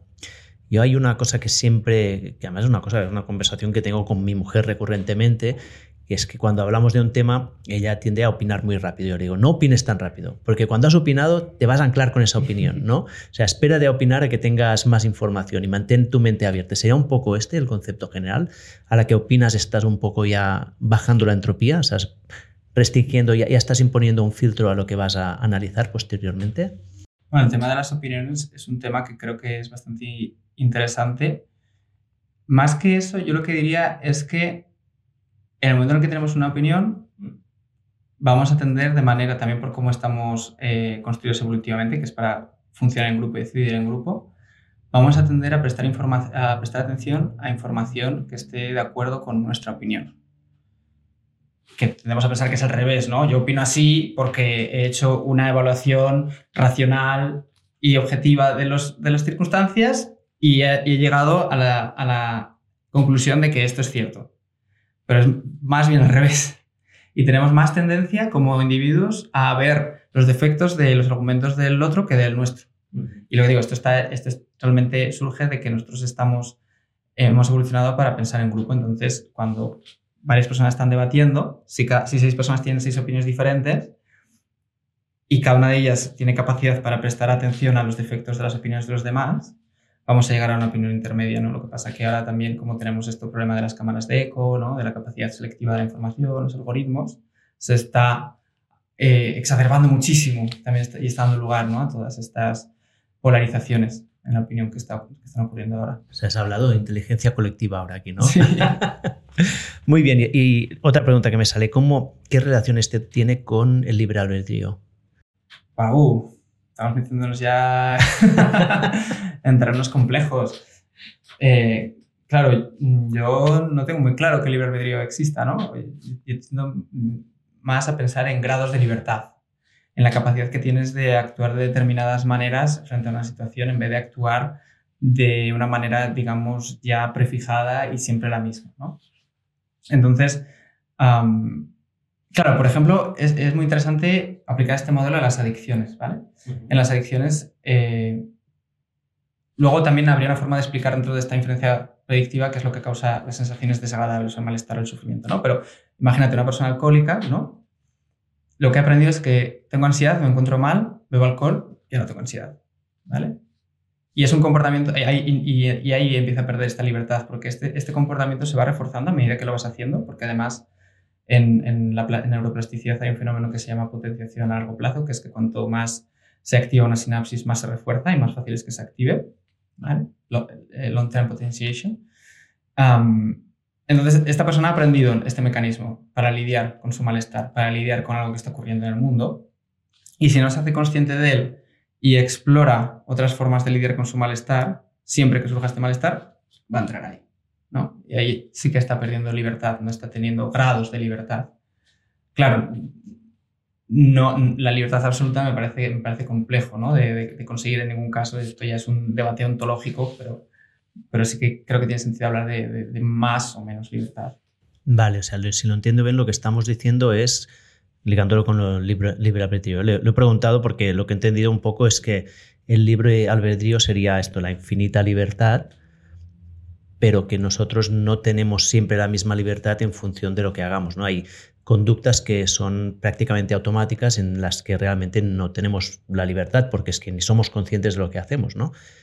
Y hay todo un gradiente allí, hasta las conductas que son más abiertas, donde no pasa nada si haces una cosa u otra y tienes mucha libertad. Y la adicción sería un caso en cuando, lo digo porque esto es interesante de, esta perspectiva, ¿no? Porque una persona adicta simplemente no tiene la libertad de no consumir porque o, y es muy difícil salir de tiene menos libertad. Tiene menos libertad, o sea, tiene poca libertad para no consumir. No es como tú los estás cogiendo en cada momento. ¿no? Y, y, fíjate que ahí entra una cuestión así que podemos tocar un poco de reflexión, que es la, la enorme sinergia que hay entre la terapia con psicodélicos y las, y las prácticas contemplativas, como la meditación. Porque todas las prácticas que trabajan la atención y la, y la conciencia lo que te permiten es ser consciente de estos comportamientos. Y es un poco lo que ocurre también en la terapia con psicodélicos, que una de las cosas que más, que más investigamos y que son más interesantes es lo que se conoce como insights, ¿no? que es darte cuenta de algo que antes no te dabas cuenta, de un patrón que tenías, de una forma de comportamiento. Y cuando te das cuenta, es como, como que lo ves desde fuera y ahí ya tienes, tienes una relación diferente con el problema, porque puedes elegir, ya no, ya no eres tú el problema, te desidentificas con el problema y puedes cambiarlo. Pero cuando estás insertado dentro de esta conducta en la que, ni de la que quizás ni siquiera te das cuenta, es muy difícil el cambio. Mm. Pero un, un, poco más allá, ¿no? Entiendo que aquí hay como dos cosas distintas. Una es tu percepción de, este problema y la otra es la libertad que tú tengas de actuar sobre ese problema, aunque tú ya lo tengas percibido, ¿no? Entonces entiendo que los psicodélicos, y corrígeme si lo que estoy diciendo no tiene sentido, es que a nivel, digamos, puramente casi físico de, de teoría de información, como de golpe te permiten reconectar circuitos neuronales te permiten salir un poco, te permiten aumentar un poco la libertad, que, o sea, esa red neuronal o ese circuito neuronal que estaba tan reforzado a base de usarlo, usarlo, usarlo, como los psicodélicos te permiten un poco reconectar, tienes la opción de salir en ese momento, ¿no? Sí, aquí creo que es muy útil la explicación que se da desde el paradigma de teoría de sistemas complejos, que ya esto ya se, ya se hablaba en psicoterapia hace 20 años, no, no es nuevo, ¿no? Pero, pero sabes que en, teoría del caos eh, hay este concepto de los atractores, ¿no? Que son, son sistemas que más o menos tienden a autoperpetuarse y a mantener un cierto orden, pero cuando les metes la información suficiente, ¿no? La energía suficiente, se desordenan de manera más o menos brusca y se mantienen desordenadas hasta que encuentran otro estado de metaestabilidad en el que em, pueden mantenerse de esta manera, pueden mantenerse en este estado de metaestabilidad, ¿no? hasta que de nuevo pues entre la energía suficiente que les dirija hacia otro estado. ¿no? de, pozos de potencial, ¿no? Exacto. Entonces, una, una, conducta, digamos, o un estado mental podría considerarse un atractor que es más o menos profundo en función pues, de, de todos los facilitadores que refuerzan esa esa conducta, de estos mecanismos de potenciación a largo plazo, ¿no? de las veces que lo haya repetido. O sea, ponme un ejemplo que no sea la adicción, un poco más del día a día. Mm. Pues no sé, por ejemplo, cuántas. Es que sacar el móvil para mirar, eh, para hacer scrolling, muchas veces yo creo que te das cuenta que estás haciendo scrolling y no te acuerdas ni de cuándo sacar el móvil, ¿no? Son conductas que se repiten de manera inconsciente. Va generando estos pozos, ¿no? Entonces, los psicodélicos, digamos que al aumentar esta entropía y meter toda esta información, nos facilitan salir de este estado, de, estos pozos de atracción, de estos atractores, fuera de un estado de, metaestabilidad, pero el siguiente estado de metaestabilidad en el que entres probablemente dependa mucho de la preparación que has hecho y de la psicoterapia y de a qué estado quieres ir tú, ¿no? Por eso trabajamos mucho la intención, los cambios de conducta y demás, porque si tú consigues, por ejemplo, si este estado, consideramos la depresión un, estado, ¿no? Un estado de metaestabilidad. Si tú a la persona la sacas de este estado pero no le metes en el otro y aportas la energía suficiente para que ese, otro estado, ese, ese, pozo se profundice, enseguida va a volver. Ah, esto es lo que te iba a preguntar yo ahora. Porque este metaestado, aunque tú no lo estés visitando en ese momento, sigue ahí. Claro. Y si llegaste a él es porque hay, ha, habido, cosas en tu vida que te, tiran hacia esa, hacia, esa, dirección. Hay algo que lo refuerza, ¿no? Claro. Que está, que está facilitando que alcances ese estado. Vale, entonces ¿Esto cómo liga con la conciencia? ¿Cómo liga con la conciencia? Pues eh, buena pregunta.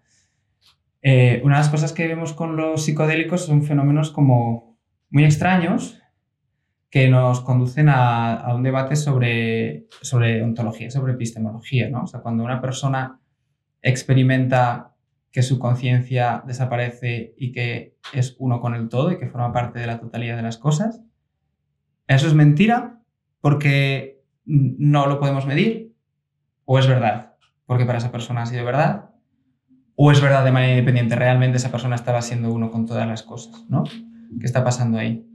Hay una serie de experiencias que ocurren con los psicodélicos que no, no a veces no cuadran con, el paradigma naturalista reduccionista que impera en muchas partes de la ciencia pero que existe, porque, o sea, es real para la persona que la, que la experimenta, ¿no? Y entonces nos hace hacernos muchas preguntas sobre, sobre qué es la conciencia, que están, están surgiendo también en otros, en otros campos, ¿no? Ahora hay incluso una rama de la física que se está preguntando sobre el panpsiquismo, ¿no? Sobre si la conciencia sería realmente el campo sobre el que surgen los fenómenos, sobre el que surgen el tiempo, sobre el que surge las dimensiones, sobre el que surges tú, sobre el que surjo yo, ¿no? Que la sería como... Eh, ¿Esto tiene algún tipo de evidencia? Porque yo lo he escuchado algunas veces, o sea, simplemente para quien no haya seguido lo que ha dicho ahora Oscar, estamos hablando de la física, o sea que habría un campo, como puede ser el campo electromagnético o la gravitación, que sería el campo de conciencia.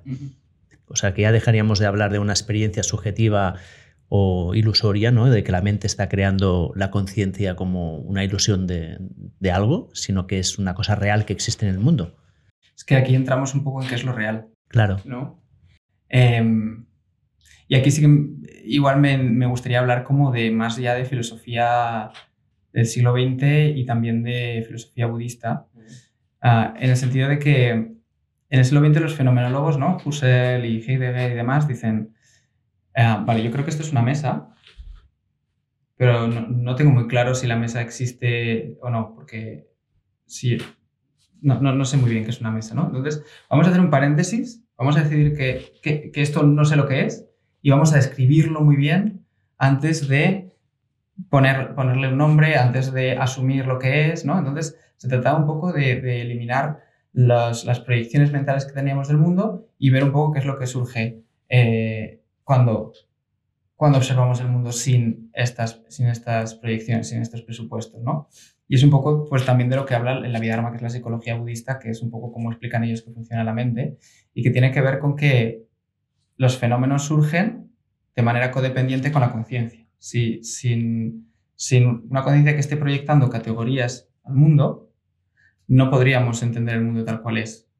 es por ejemplo, el hecho de que entendamos la, materia como hecha de, pequeños átomos y pequeños electrones no significa que estos existan independientemente de, nosotros, ¿no?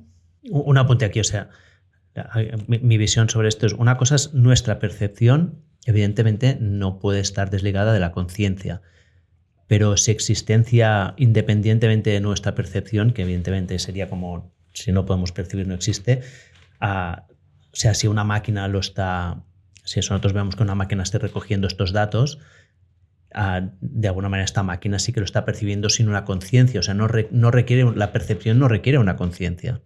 ¿Qué significa la percepción? Recogida de información, la percepción da, o sea, recogida de información, sí. Vale. Claro, yo, yo, tiendo a, discrepar un poco, o sea, en el sentido de, de que, mira, hay un, hay un libro que para mí es muy importante que se llama The Embodied Mind, que era el que que iba a recomendar, que está escrito por Francisco Varela. Él era un, él era un neurofisiólogo que, que empezó a investigar sobre, sobre la conciencia y sobre la percepción. De hecho, él, empezó a investigar sobre la percepción eh, visual. y, habla de este fenómeno que él llama activismo, que el activismo tiene que ver, y esto igual daría para otro podcast, ¿no? Pero, pero muy por encima, con que la conciencia no está, o sea, no, no, podemos entendernos separados del resto del mundo. O sea, no, no existiríamos si estuviéramos metidos en, en, una caja separada del resto del mundo. Somos en relación al mundo. Y por lo tanto, la conciencia o la mente no, no es una cosa que está como encerrada y separada del mundo, sino que surge de la interfaz con el mundo. Esto quizás sea como una forma más interesante de, explicar la codependencia de los, de los fenómenos, ¿no? Entonces, no, no se trata que sí, y podríamos debatir más sobre, sobre, debatir sobre la existencia fundamental de las cosas o no, sino que el hecho de que esto vea yo, de que yo vea esto como si fuera una mesa es porque le estoy imprimiendo un significado a una serie de percepciones que están surgiendo. Sí, para, no, sé cómo lo está percibiendo, si viniera un extraterrestre o un perro, no sé cuál sería su experiencia de esto. O ni siquiera sé cuál es la experiencia que tú estás teniendo. No sé si tú ves el rojo igual que yo. ¿no? Como este, este, este gap Claro. El problema duro de la conciencia al final que, que, es muy difícil de, de sobrepasar. Pero, pero sí que los psicodélicos, al relajar estas categorías que nosotros imprimimos sobre el mundo, nos permiten experimentar esta naturalidad de una manera directa y empírica, ¿no? Entonces el debate está sobre eso, sobre si esto es algo, si, si partimos de, y es lo que te hablaba de que la ciencia muchas veces es, es política, porque el, el reduccionismo naturalista es un axioma no es, no es algo que se pueda demostrar. ¿Qué entiendes tú por reduccionismo materialista? Reduccionismo materialista habla de que todo es materia que existe de manera independiente al observador y que puede ser cuantificable de manera independiente. O sea, que hay una existencia objetiva, real y localista, ¿no? Que también vale, o sea, lo que la física haría, ¿no? Digamos. Bueno, la física ahora está empezando a no tenerlo tan claro, ¿no? Vale. También con este entre el localismo, el realismo, ¿no? Pues digo que, que son preguntas que, que en filosofía eh, de la mente o, en otros campos ¿no? estaban surgiendo desde hace tiempo y que ahora, con, no, no, quiero hablar mucho de física porque no soy físico y no quiero liarla, ¿eh? pero, pero sí que sé que son, preguntas que están surgiendo. ¿no? No, no, no hay respuestas, creo, todavía, desde la ciencia empírica. De otras cosas, porque es muy difícil, ¿no? Me dices que, ¿cuál es la evidencia de que la conciencia es todo? Es que ¿qué experimento podríamos diseñar para medir esto? ¿no? Es, muy complejo. Claro, es que el tema es que ya la conciencia, para empezar a definirla, ya es como. Claro. Es súper complicado de definir. Claro. Y entonces, o sea, te cuento una. una me acuerdo que yo escuché, no vi un, hace, hace muchos años una TED Talk que no me acuerdo de la persona que la hizo, pero era una mujer que contaba que había tenido una experiencia que le había cogido, no sé si un ictus o un problema mental y que había tenido que llamar al médico y mientras estaba llamando de alguna manera se le habían conectado los hemisferios, bueno, ya hablaba así en ese momento, ¿eh? que se le habían conectado los hemisferios del cerebro, que se había activado el hemisferio, no sé si la parte izquierda o derecha, y que tenía esta sensación de que era uno con todo, ¿no? Esa sensación que, o esta experiencia que es la, la esencia de la experiencia mística, ¿no? que es la unidad con el universo, yo soy uno con todo, la, la disolución del ego. Y ella lo decía como que había sido, pues que se había activado una parte del cerebro que normalmente no está activada, ¿no? Hablaba de hemisferios del cerebro, aunque supongo que no sé si es así o es un reduccionismo. Esto es un poco parecido a lo que pasa con los psicodélicos, ¿no? ¿O no? Hmm. Sí, hay también muchas teorías para explicar lo que ocurre cuando hay una experiencia mística y por qué ocurre. De nuevo, hay muchos paralelismos con, la, con, con el budismo, con las disciplinas contemplativas, porque hablan de estas experiencias, ¿no? Si lo piensas, el hecho de que seamos uno con el universo, hasta dentro de un, paradigma empírico reduccionista, es cierto. No, no, somos los efectos de causas que han ocurrido detrás de nosotros y somos las causas de efectos que ocurrirán después. Estamos totalmente conectados con el mundo, no, no existimos como en una caja fuera del mundo. Estamos constantemente actuando y siendo actuados. ¿no? Lo que pasa es que hemos construido esta percepción defensiva del ego, por muchos motivos evolutivos que tienen mucho sentido. Para empezar, porque tenemos que referenciarnos con el mundo de alguna manera, ¿no? Si, si, si, yo, soy, si yo me siento tú y yo a la vez, ¿cómo me puedo relacionar con el mundo, no? Pero, y, y entonces hay, hay, una serie de mecanismos que, que surgen para generar esta percepción de identidad y de ego que de alguna manera sentimos que es consciente a lo largo del tiempo, que también es muy fácil de ver que no es así, porque si tú piensas en cómo eras hace 30 años, pues eres una persona totalmente diferente, no, no hay una continuidad, ni siquiera estaban los mismos átomos en tu cuerpo hace 30 años, ¿no? entonces, cuando aparecen estas, estas experiencias místicas, y no hay como, como muchas teorías que explican de por qué a nivel neurobiológico surge, ¿no? Hablan pues, de la red neuronal por defecto, que hemos hablado antes, hablan del rol del glutamato, hablan del rol de algunas áreas más específicas del cerebro. A ver, cuéntame un poco más sobre esto. Hmm. Bueno, uno, uno, de, hay una aplicación muy interesante que habla de, de, de, la, de la, neurotransmisión glutamatérgica. El glutamato también es como otro neurotransmisor que ahora se está investigando mucho porque no lo teníamos tan mirado y, y, podría ayudar pues, a tratar algunos trastornos mentales como la depresión o los síntomas negativos de la esquizofrenia, actuar sobre estos eh, mecanismos glutamatérgicos y cuando hay una exploración generalizada glutamatérgica, digamos que todo el cerebro se activa y probablemente el hecho de que esta red neuronal por defecto, que creemos que tiene que ver con, el, con esta percepción de self, ¿no? este constructo de ser algo separado del mundo, se, se confunda con el resto de redes neuronales, puede tener que ver también con esta sensación de que nuestro ego desaparece, ¿no? Y cuando nuestro ego desaparece, pues lo que queda es este estado de conciencia sin referente que pudiera ser, ¿no? Lo, que, lo que subyace a esta sensación de estar conectados con el todo. Porque no hay un ego que, que esté diciendo, mm, que esté autorreferenciando, ¿no? que vea esta mesa y la referencia consigo mismo ¿no? Ponga en una posición y la, y la, y la separe. ¿no? Cuando, quitas ese mecanismo que sirve para, para delimitarte, pues probablemente eso es lo que quede, pero aquí estoy también especulando. ¿no? Así que eh, esta segunda parte creo que hace un disclaimer de que estamos especulando un montón. Sí, ¿vale? Estamos filosofando. Sí, sí. Una pregunta, ¿el ego es binario? O sea, ¿hay ego o no hay ego hay, o hay grados de ego? Eso es también una súper buena pregunta. Eh, por ejemplo, hay un filósofo que, ha escrito mucho sobre filosofía de los psicodélicos que se llama Chris Lecevi, que dice, el ego no puede desaparecer, porque si el ego desapareciera, tú no podrías percibir que está desapareciendo. Claro. Entonces siempre hay un ego y hay distintos, mm, quizás, niveles de ego, distintas percepciones que ocurren dentro de su ego. en otras, eh, en otra, por ejemplo, también uno de estos problemas, de las cosas que más me interesan en investigación, es que cuando uno toma psicodélicos ocurren cosas para las que no tenemos palabras en nuestra cultura, porque son experiencias que no han aparecido en la, cotidianidad ¿no? y en la cultura y que se han aparecido han sido patologizadas y rechazadas y por lo tanto no las hemos estudiado. Si acaso podemos recoger algunos términos de la psicopatología para describir estados como parecidos a los psicóticos, pero sí que en otras en otras culturas sí que, sí que son estados que se han incorporado y que se han, que se han observado, ¿no? Entonces, por ejemplo, pues sí que en, en, pues en, culturas más eh, orientales, ¿no? Como en el el hinduismo o en el budismo, sí que hay como distintos estados de disolución del ego o más bien distintas capas del ego. Entonces vamos como retrocediendo. Una cosa muy evidente que se puede observar es que cuando uno medita, a poco que medite, ya se da cuenta que se está observando observarse. Entonces hay, algo detrás de, mí que me está observando, que yo me estoy observando a mí observarme, ¿no? Y puede seguir yendo más atrás y más atrás. En el, en el yoga, por ejemplo, hay un estado que se busca, que es el estado de samadhi, que es aquel estado en el que tú estás observando un objeto y no hay una diferencia entre ti y el objeto. Eres, de alguna manera, el objeto y tú. Lo cual ilustra como esta codependencia emergente ¿no? de, de, los fenómenos. Esta, esta sensación de, de, observarte a ti sería parecida a la que puedes tener con ketamina, que es esta psicodélico disociativo. Muy buena pregunta. Eh,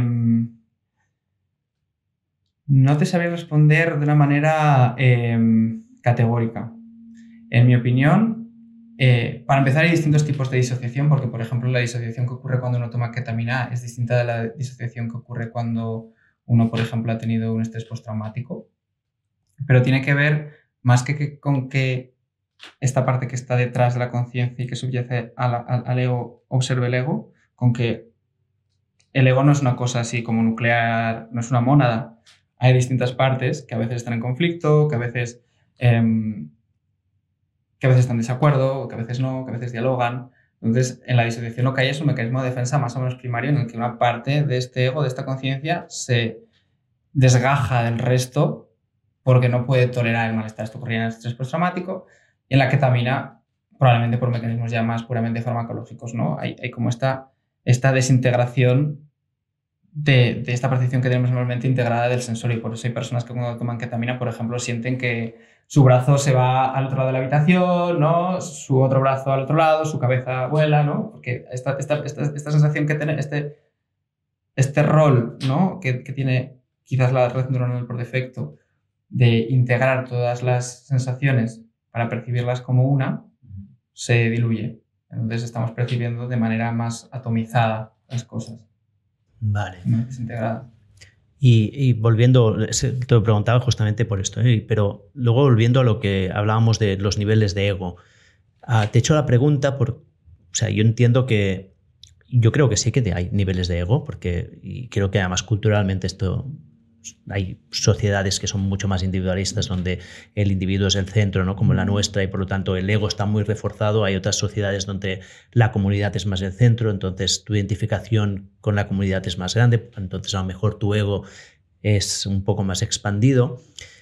¿Sabes si se ha estudiado con psicodélicos la o sea, modular la intensidad del ego con diferentes dosis, a lo mejor ver si esto cambia para no, irse al extremo, ¿no? De que si tienes un viaje con setas y eres un, uno con el universo, a lo mejor te has ido muy allá, ¿no? ¿Qué pasaría? ¿Podrías llegar a un estado donde tú, por ejemplo, te sientas más unido a un grupo que estás o más identificado con el grupo, más identificado con niveles no tan lejanos? Pues mira, sí que hay incluso una escala para medir esto y hay un concepto que se llama comunitas, ¿no? que es esta sensación de pertenecer a una comunidad, de pertenecer a un grupo. Y sí que se ha estudiado un poquito, sobre todo en, en trabajos que se hacen pues, más tradicionales o grupales, eh, pues, por ejemplo, ¿no? los trabajos más tradicionales con ayahuasca y demás, que sí que mejoraban esta sensación de pertenencia a un grupo, de pertenencia a una comunidad, que es algo fundamental para la salud, ¿no? O sea, la soledad. La gran crisis que es la, la soledad, ¿no? Que en muchos casos es la sensación de soledad. O sea, y esto es ¿no? el gran dilema y el, el debatazo, ¿no? que siempre sale, estamos más conectados que nunca, pero nos sentimos muy solos. ¿no? La sensación de soledad es, una de, es un contribuyente enorme para la mayor parte de los trastornos mentales y hay una epidemia brutal. ¿no? Entonces, no, no, tiene que ver con estar físicamente solo, porque uno, uno, puede sentirse físicamente solo, pero sentirse conectado a un grupo, a una familia. Eh, y no, y no tener soledad. ¿no? Y, y, sí que hay algunos estudios que hablan de esto, incluso eso, hay una escala psicométrica que busca evaluar esto, que ha sido desarrollada hace no tanto. Wow. ¿Y sabes si hay algún resultado, o sea, ¿se ha llegado a alguna conclusión? Claro, hasta donde yo sé son estudios como observacionales, ¿no? Claro, porque otro de los problemas con los psicodélicos y en general con todos los estados alterados de conciencia y con los estados sub subjetivos es cómo los medimos cómo, y cómo los parametrizamos, ¿no? Cómo sé que cuando yo te estoy preguntando algo, tú estás entendiendo lo mismo que yo Em, ¿Cómo sé que lo que yo te pregunto es lo que es importante para esa dimensión en concreto? ¿no? Entonces, el diseño de escalas, que es lo que estoy haciendo yo en investigación, es muy, es muy difícil. Hay que la traducción entre distintos idiomas, ¿no? Y sí, a priori sí que parece que puede ayudar mucho a, mejorar esta sensación de pertenencia de grupo, eh, esta sensación de connectedness, ¿no? De, conexión. parece ser un mediador bastante importante mm, de mejoría clínica y de, y de bienestar. Mm, pero también es verdad que aunque ahora el tema de los psicodélicos está como en boca de todos y hay noticias por todos lados, necesitamos muchos años de investigar para poder dar respuestas taxativas a todas estas preguntas. ¿no? Hacen falta más datos, hacen falta más personas, hace falta eliminar el sesgo, porque la mayoría, por ejemplo, de las personas que participan en ensayos clínicos son personas que han tomado psicodélicos antes, la mayoría suelen ser personas de nivel socioeconómico alto, hombres, eh, heterosexuales, ¿no? ¿hay más hombres que mujeres? Sí, sí, hay más, hay más es el, el, el, acrónimo WIRD, ¿no? De White... Eh, heterosexual, rich, industrialized, democratic, sí. pues, pues eh, es la, la, mayor parte de las personas que participan en estos estudios porque suelen ser personas que se han informado, que están más abiertas, que lo buscan. Entonces también esto es muy importante y también por eso estamos trabajando pues, en traducir, por ejemplo, instrumentos psicométricos al castellano para que puedan ser utilizados en, España y en Latinoamérica. Vale, bueno, ya veis que hemos divergido un poco ¿eh? en esta parte. Estamos en una primera parte muy, muy estructurada y aquí hemos saltado un poco más a la filosofía. A ver, yo tenía apuntado aquí, porque nos hemos ido despistando del tema de conciencia sobre la energía libre, ¿no? la, la, la teoría de energía libre. ¿Nos la puedes contar un poco? Sí, bueno, tiene que ver, hemos hablado un poco de ella, ¿no? Un poco así por, por encima. Tiene que ver con esta teoría del, cerebro entrópico, ¿no? ah, vale, es, va ligado, las dos ideas van ligadas. Sí, tiene que ver con, con esta necesidad que tiene la mente de minimizar la incertidumbre. Y, y, y, la incertidumbre tiene que ver con energía libre. Es, es, un concepto, digamos, más de teoría de la información, que es un poco lo que utilizaría la mente para dar peso a los datos que recibe del mundo y actualizar sus modelos en, en consonancia. Pero nuevo, esto es, ya digo que, es un concepto más de, matemático y, estadístico, así que también si alguien por ahí piensa que no, que, no estoy diciendo, diciéndolo bien, pues mis disculpas. vale, pues vamos a un tema más biológico, el papel de la glía en la conciencia. Este es un tema muy interesante también y también muy preliminar, ¿no? Pero la, la glía son como las células que dan soporte a las neuronas y hasta ahora se pensaba que solo hacían eso, solo daban soporte. Y, solo eh, soporte nutricional, inmunológico a las neuronas, ¿no? Son una serie de células que están como rodeando las neuronas entre ellas y que dan soporte. Pero ahora estamos descubriendo un montón de neurotransmisores que se expresan en los, en, bueno, en los y en otras células de la microglía. Eh, hace poquito salió una publicación nueva que catalogaba una nueva célula que no se conocía, un nuevo tipo de, de, célula glial estamos descubriendo nuevos neurotransmisores que se, que se difunden no a través de neuroreceptores, sino de manera local, digamos, ¿no? Como, por ejemplo, los neuropéptidos, ¿no? El, el Ozempic, el famoso Ozempic, no sé si te suena. El Ozempic es esta, es esta, esta inyección que ahora está muy de moda porque es una inyección que sacaron para la diabetes, pero también adelgaza. Entonces ahora hay un montón de gente que está gastándose mucho dinero en comprarse esta inyección porque adelgaza y te permite adelgazar sin dejar de comer. ¿Ah, sí? Eh, y de hecho en Estados Unidos creo que hay un desabastecimiento para la gente que no necesita, que son los diabéticos. Pero bueno, lo interesante es que es una inyección que sacaron porque actúa sobre un, un neuropéptido que regula el hambre y que te permite adelgazar, pero han visto que la gente que lo toma también empieza a eh, mejorar de sus adicciones. Mm. Porque era un, era un, neuropéptido que inicialmente se pensaba que actuaba a nivel local uh, digestivo, pero que también actúa a nivel neuronal. ¿no? Y como estos, pues están muchas hormonas, muchas moléculas que se pensaba que actuaban de manera más eh, alejada ¿no? del cerebro, también actúan en el cerebro.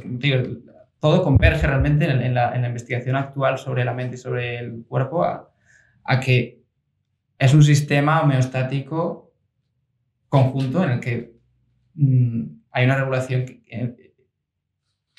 retroalimentada constantemente, ¿no? Entonces, la GLIA ahora está investigando mucho porque parece que estas esta labor de soporte podría ser mucho más compleja y, como, y, podría tener que ver y podría tener un rol en la sincronización neuronal a larga distancia.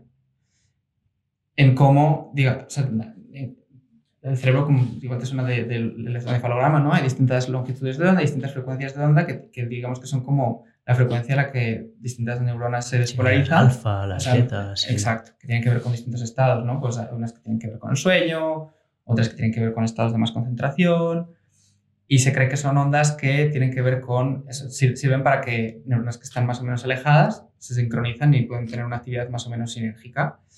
Y una de las teorías, porque ahora hasta hemos hablado de qué es la conciencia, pero no hemos hablado de cómo creemos que emerge ¿no? del, cerebro, que esto es también un temazo. Pero una de las teorías es que tiene que ver con, con el espacio global en el cerebro, ¿no? con, con, la actividad global en el cerebro. Y se cree que la glía podría tener una labor en esta sincronización entre distintas áreas del cerebro. Pero esto es súper especulativo hasta donde yo sé. ¿Cómo lo haría? ¿Cómo lo hace? Porque pueden modular la neurotransmisión, seguramente. O sea, es a nivel químico. Seguramente, sí. Pero yo digo que también esto es como, como bastante nuevo hasta donde yo sé y, no me atrevería como a decir que esto es así, ¿no? Pero sí que esto es lo típico que ponen en las discusiones de los papers de cómo creen que podría ser, pero que todavía... Pero faltan muchos datos siempre termina el paper, ¿no? wow, es súper interesante. Y escucha, ya que los he mencionado, ¿de dónde emerge la, la conciencia o cuáles son las teorías que hoy en día mm, tienen más peso?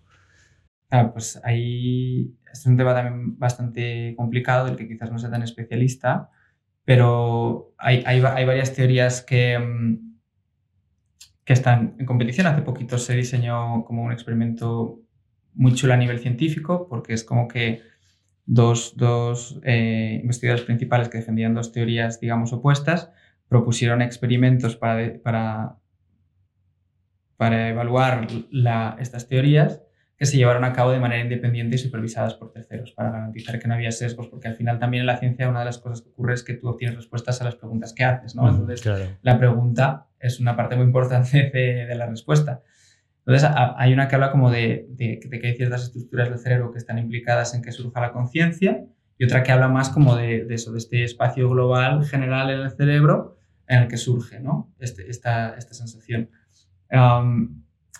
Claro, a mí, a mí me, resulta más interesante esta teoría del enactivismo, de que la conciencia surge de la interacción con el entorno, de esta interfaz con el entorno, ¿no? de, estos feedbacks constantes entre sentir y actuar. ¿no? Por ejemplo, e, es muy interesante como ver esto en el desarrollo de un bebé. ¿no? Eh, Carl Friston, que es uno de los, de los desarrolladores de la teoría del cerebro entrópico y de energía libre, que es, un, es, estadístico también, y habla de este fenómeno de bubbling, ¿no? que es cuando un bebé es pequeñito, pues empieza a tocarlo todo y a tirar cosas y a moverse, entonces pues tira un vaso y el vaso se cae y entonces se da cuenta de que, de que él ha tirado el vaso, mientras que si lo tiras tú, ha sido tú. Entonces ya, ya empieza a decir, esto soy yo y esto eres tú. Porque eso no lo sabe un bebé al principio. Un bebé al principio está en un fenómeno de disolución del ego. Sí, sí. Por eso cuando ve su mano, alucina, ¿no? porque no está entendiendo que su mano sea suya. ¿no? Está construyendo su self para diferenciarse del mundo, porque de, de nuevo necesitas diferenciarse del mundo, porque si te encuentras con un tigre y piensas que tú eres el tigre, pues capaz y te cortas una pierna y se la das de comer, ¿no? Sí. Eh, te da igual. entonces, en mi opinión, la, la conciencia surge de este, de este feedback constante, ¿no? Entre, entre actuar en el mundo y recibir información. O sea, tú lo consideras una propiedad emergente. Sí. Independiente del sistema, digamos, que cualquier sistema al que llega a una complejidad suficiente emergerá una conciencia. Sí, creo que la conciencia tiene grados. No sé si, no, no, no, no te voy a afirmar que la conciencia es el, es el campo que subyace a la realidad, pero sí que creo que hay grados de conciencia y no creo que sea algo característico, por ejemplo, del ser humano de manera dicotómica. Creo que hay, nosotros tenemos la capacidad de lenguaje abstracto, que es algo, creo, fundamental y muy diferenciador, aunque los cuervos también, por ejemplo, ¿no? pero sí que creo que hay grados de conciencia y que, y que seres vivos diferentes a nosotros tienen otros tipos de conciencias. No sé si más complejos, pero desde luego diferentes. Bueno, y aquí está el, antropomorfismo, ¿no? Si no es lo que es lo que. O sea, asociamos la conciencia a lo que nosotros experimentamos, ¿no? Que no sé, si una abeja tiene una cosa distinta, pues como no es lo nuestro, ya no, ya no lo consideramos, ¿no? Sí, o, no lo podemos entender también. Sí. Y aquí es donde, ligando de nuevo con los psicodélicos, ¿no? Como se hay esta disolución un poco de, de estas preconcepciones, puedes llegar a, si no a entender, al menos a apreciar que, que existe una realidad más allá de ti, ¿no? Sí, porque de hecho eso creo que también por eso son tan beneficiosos en el, en el tratamiento de muchos trastornos mentales, ¿no? Porque esta sensación de ser algo totalmente recortado del mundo y separado del mundo es durísimo, es durísimo. Y es, es algo característico también de, de, por ejemplo, trabajo con personas con depresiones muy graves, ¿no? De, de la depresión, esta sensación de que el mundo no te interpela también, ¿no? De que el mundo no tiene significado, de que todo es triste, de que todo carece de sentido porque es algo como que está fuera de ti, ¿no? Como que estás separado de, del mundo. Wow, bueno, nos hemos ido a, muchos sitios aquí. ¿eh? A ver, no sé si me dejo alguna cosa sobre la, sobre la conciencia, porque aquí había puesto esto, había puesto la comunicación entre las redes, la glía, la red neuronal por defecto, que hemos hablado de ella. Y luego sí que había como una parte que había apuntado aquí de, de cómo comparábamos la, las experiencias psicodélicas con otro tipo de experiencias, mm, no sé si llamarlas místicas o de alteración de la conciencia, ¿no? Como puede ser la meditación, pero vi cosas como el runner rush, ¿no? Por ejemplo. ¿Podrías comentar un poco así por encima cómo, cómo, se comparan y qué tipos de experiencias hay a partir de la psicodélica? Claro, una de las cosas más interesantes de los estados alterados de conciencia es por qué los tenemos porque nuestra mente tiene la capacidad de tener estos estados, ¿no? Hemos hablado como de, propósito evolutivo quizás, ¿no? Pero eso, estas experiencias como, por ejemplo, de, de conexión con el todo o, o, esta disrupción del sensorio. o sea, nuestra si, si no tuvieran un propósito o si no fueran necesarias o si no tuvieran sentido, porque hemos evolucionado para tenerlas, ¿no? Y por eso las podemos tener sin necesidad de sustancias. Ah, esto es muy importante, ¿eh? porque ya no es considerar que los psicodélicos están hackeando nuestra mente haciendo que una cosa que no tendría que pasar sucediera, sino que estamos activando un mecanismo que evolutivamente ya lo hemos desarrollado. ¿no? Esto es lo que estás diciendo tú. Exacto. Que esto lo considero bastante importante porque es un cambio de paradigma. Y no solo eso, sino también hablando aquí como de distintos tipos de conciencia, sabes que muchos animales que consumen drogas eh, consumen sustancias psicoactivas, ¿no? O sea, no es algo característico únicamente de la, de la mente humana buscar estos estados alterados de conciencia. Y respecto a nuestros estados alterados de conciencia, estos estados han sido buscados y utilizados desde hace miles de años por muchísimas culturas con distintas finalidades, ¿no? Una de las tradiciones que más lo incorpora pues, es el, el chamanismo, que es como una de las tradiciones espirituales más antiguas, ¿no? que viene de Siberia, pero, pero que ha, tenido ramas, no se sabe muy bien si viajó o si se desarrollan de manera paralela pues, en, en casi cualquier parte del mundo.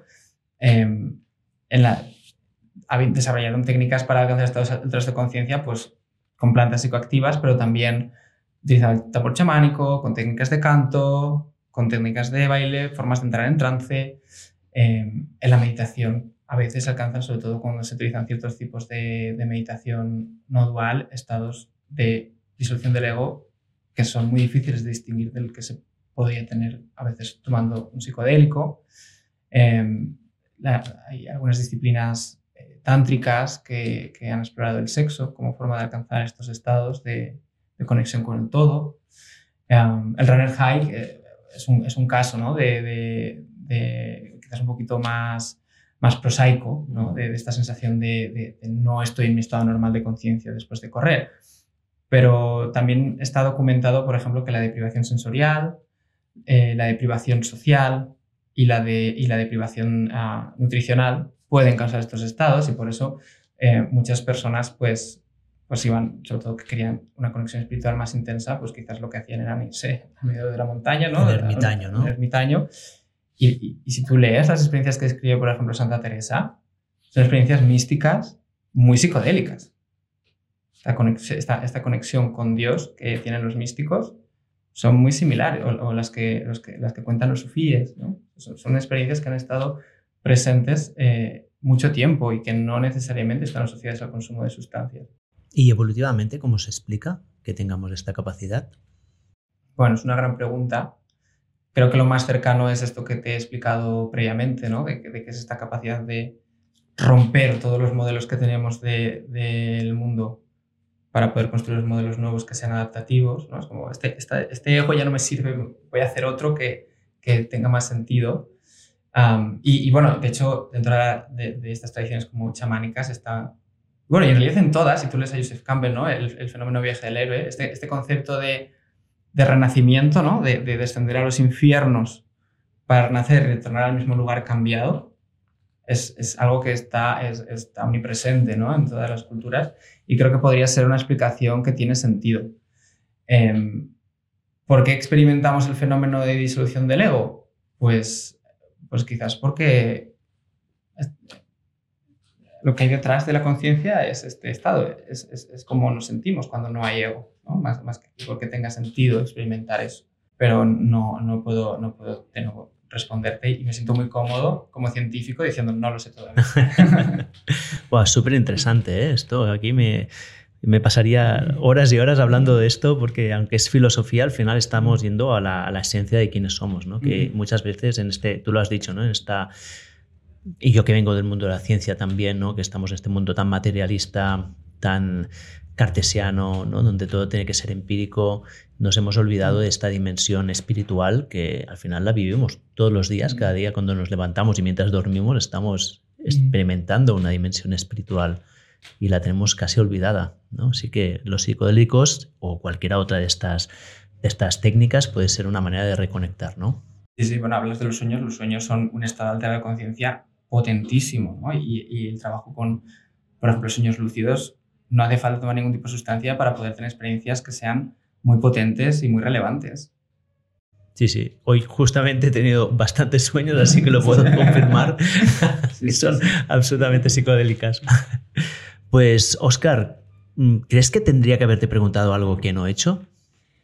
Eh, pues creo que me has preguntado muchas cosas.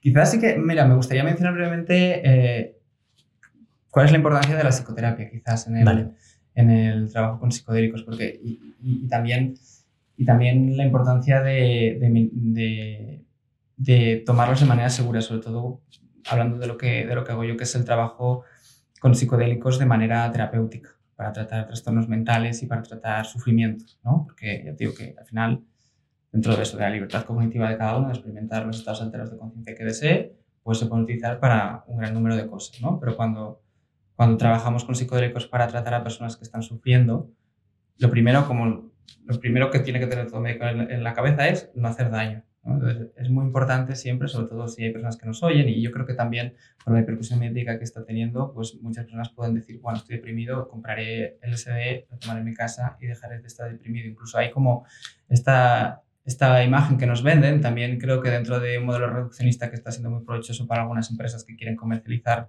tratamientos con psicodélicos en psicoterapia, de que tras el cerebro, aumenta tu neuroplasticidad y ya está, eh, te has curado. Es como un fármaco. Pero en realidad es todo, eh, en realidad es todo lo contrario. son tratamientos que requieren de, de, una implicación muy activa por parte de quien los toma y de, y de una decisión voluntaria y consciente de trabajar para sanar. Porque lo que hacen los psicodélicos es, hay, como este concepto con el que yo no acabo de estar de acuerdo, pero que creo que es una buena metáfora de, inteligencia interior, ¿no? de sanación, inner healer intelligence, de que los psicodélicos activan un poco la capacidad innata de la mente para curarse. No sé si, es así o no, pero lo que sí que es importante es tener en cuenta que los psicodélicos no son, por eso digo que por ejemplo hay esta diferencia con el cannabis, ¿no? No son sustancias eh, intrínsecamente hedónicas, un viaje con un, con un psicodélico puede ser muy, muy difícil. Y súper sanador a la vez. También puede ser muy fácil y súper sanador a la vez, ¿no? Pero no necesariamente una cosa está ligada a la otra. Los psicodélicos lo que causan son experiencias muy intensas y por, y por ser tan intensas pueden, pueden, pueden traer mucho aprendizaje, ¿no? Pero, pero es muy importante como el trabajo terapéutico que se hace, que se hace alrededor. Y, y por eso nosotros pues sí que pues desde la Sociedad Española de Medicina Psicodélica también, que es donde más, más hacemos divulgación y trabajo, defendemos mucho la importancia de, de, incluir psicoterapia que permita, para empezar, que lo que se hace se hace de manera segura y minimizando los riesgos, porque no son sustancias exentas de riesgos, aunque, por ejemplo, a nivel médico son muy seguras, pues, como te comentaba, pueden causar incluso experiencias traumáticas, ¿no? Y en personas predispuestas, pues, pueden aparecer psicosis también. Em, sobre todo para que se pueda utilizar esta experiencia, porque a veces ocurren experiencias muy intensas, pero que si no, si, si no nos hemos preparado para ellas, no sabemos utilizarlas, se van quedando un poco como encapsuladas, un poco como un sueño, y queda como esa sensación de, tuve este viaje que estuvo bien, pero, pero ¿cómo se traduce eso en los cambios que quería hacer en el mundo? ¿Cómo se traduce eso en, en que estaba deprimido y quería utilizar esta experiencia para conectar más con, con mis seres queridos pero no, no, no, lo he conectado, no conecta estas dos cosas, ¿no? Entonces, es muy importante la psicoterapia y dentro de esta psicoterapia trabajamos mucho eh, con, con, este, este paradigma de afrontar, de afrontar y aceptar lo que ocurre, de abrirse a lo que ocurre, ¿no? En vez de evitar. Como, como este cambio es una de las cosas como más, más potentes en los psicodélicos, este cambio que permite como afrontar cosas que antes evitábamos, ¿no? ¿Y por qué te lo permite? Pues uno de los motivos por los que te lo permite es porque a veces no te queda más opción, ¿no? Cuando, cuando estás en un viaje psicodélico, por ejemplo, y, y imagínate, tienes mucho miedo arañas y empiezas a pensar en arañas y entonces empiezan a aparecer arañas, no, no, puede, no puedes quitarlas, ¿no? Porque está, están apareciendo en tu mente. Es la única forma que, que tienes de, de atravesar esa experiencia. Puedes tener mucho miedo, sufrir mucho miedo, esconderte, huir o abrirte. Abrirte con la ayuda del terapeuta, abrirte sostenido por el terapeuta y transitar esa experiencia. Y una de las cosas ganadoras es que muchas personas nunca han sido cuidadas adecuadamente o, incluso han sido mal cuidadas y han sufrido por eso y han sufrido experiencias traumáticas por eso, nunca han sabido pedir ayuda. Entonces, cuando aparece una experiencia difícil, la persona es capaz de pedir ayuda, es ayudada, es sostenida y transita esta experiencia y al otro lado no ocurre nada, es una experiencia muy sanadora, que activa muchos recursos internos y que crea resiliencia, que es lo que estamos buscando cuando queremos sanar a alguien. Lo que queremos hacer cuando sanamos a alguien es que esta persona adquiera los medios para llevar una vida feliz y funcional por sí misma. ¿no? Lo, lo, que trabajamos. Muy bien. Bueno, pues me gusta mucho esta reflexión que has hecho y si, si te parece ya podemos terminar aquí, porque cualquier otra cosa ya sería casi perder esta, esta visión. Ah, una última pregunta es, si alguien quiere saber más de ti, si quiere seguirte, ¿dónde puede hacerlo? Pues mira, yo por desgracia o por fortuna no tengo redes sociales salvo LinkedIn, así que me pueden seguir en LinkedIn si quieren, con mi nombre completo estoy ahí, Oscar Sotangona. Y lo que sí que les recomiendo es que sigan a la Sociedad Española de Medicina Psicodélica, que ahí sí que tenemos LinkedIn, Instagram, Facebook, igual si quieres ponerlo en la descripción. Lo pondré de, todo en las notas. De las notas o lo que sea. Y ahí hacemos, pues todos los meses hacemos una clase en el que traemos a investigadores o personalidades del mundo de los psicodélicos a hablar pues, de su investigación, a presentar temas relevantes. Intentamos hacer también pues, jornadas cada año abiertas al público y, y, una labor pues, de activismo para defender, acercar lo antes posible el uso terapéutico eh, de las sustancias psicodélicas, pero de una manera ética, segura y deontológica, porque, como digo, es, muy importante tener una, perspectiva clara y matizada. No, no, no, son la solución a todos los problemas, ¿no? que se habla incluso de que cuando todo el mundo tome psicodélicos de pronto estará conectado con la naturaleza y se resolverá el cambio climático. ¿no? Hay como a veces una visión así. Entonces nos esforzamos mucho en transmitir una visión muy basada en la evidencia científica, rigurosa y, sí, y abierta a todos, muy accesible a todos aunque somos una, una sociedad representativa de, de, clínicos y de investigadores. Muy bien, pues uh, yo me apuntaré y os empezaré a seguir y recomiendo a que todo el mundo que está escuchando esto también lo haga. Oscar, muchísimas gracias. Ha sido una conversación muy interesante y muy inspiradora. Muchas gracias.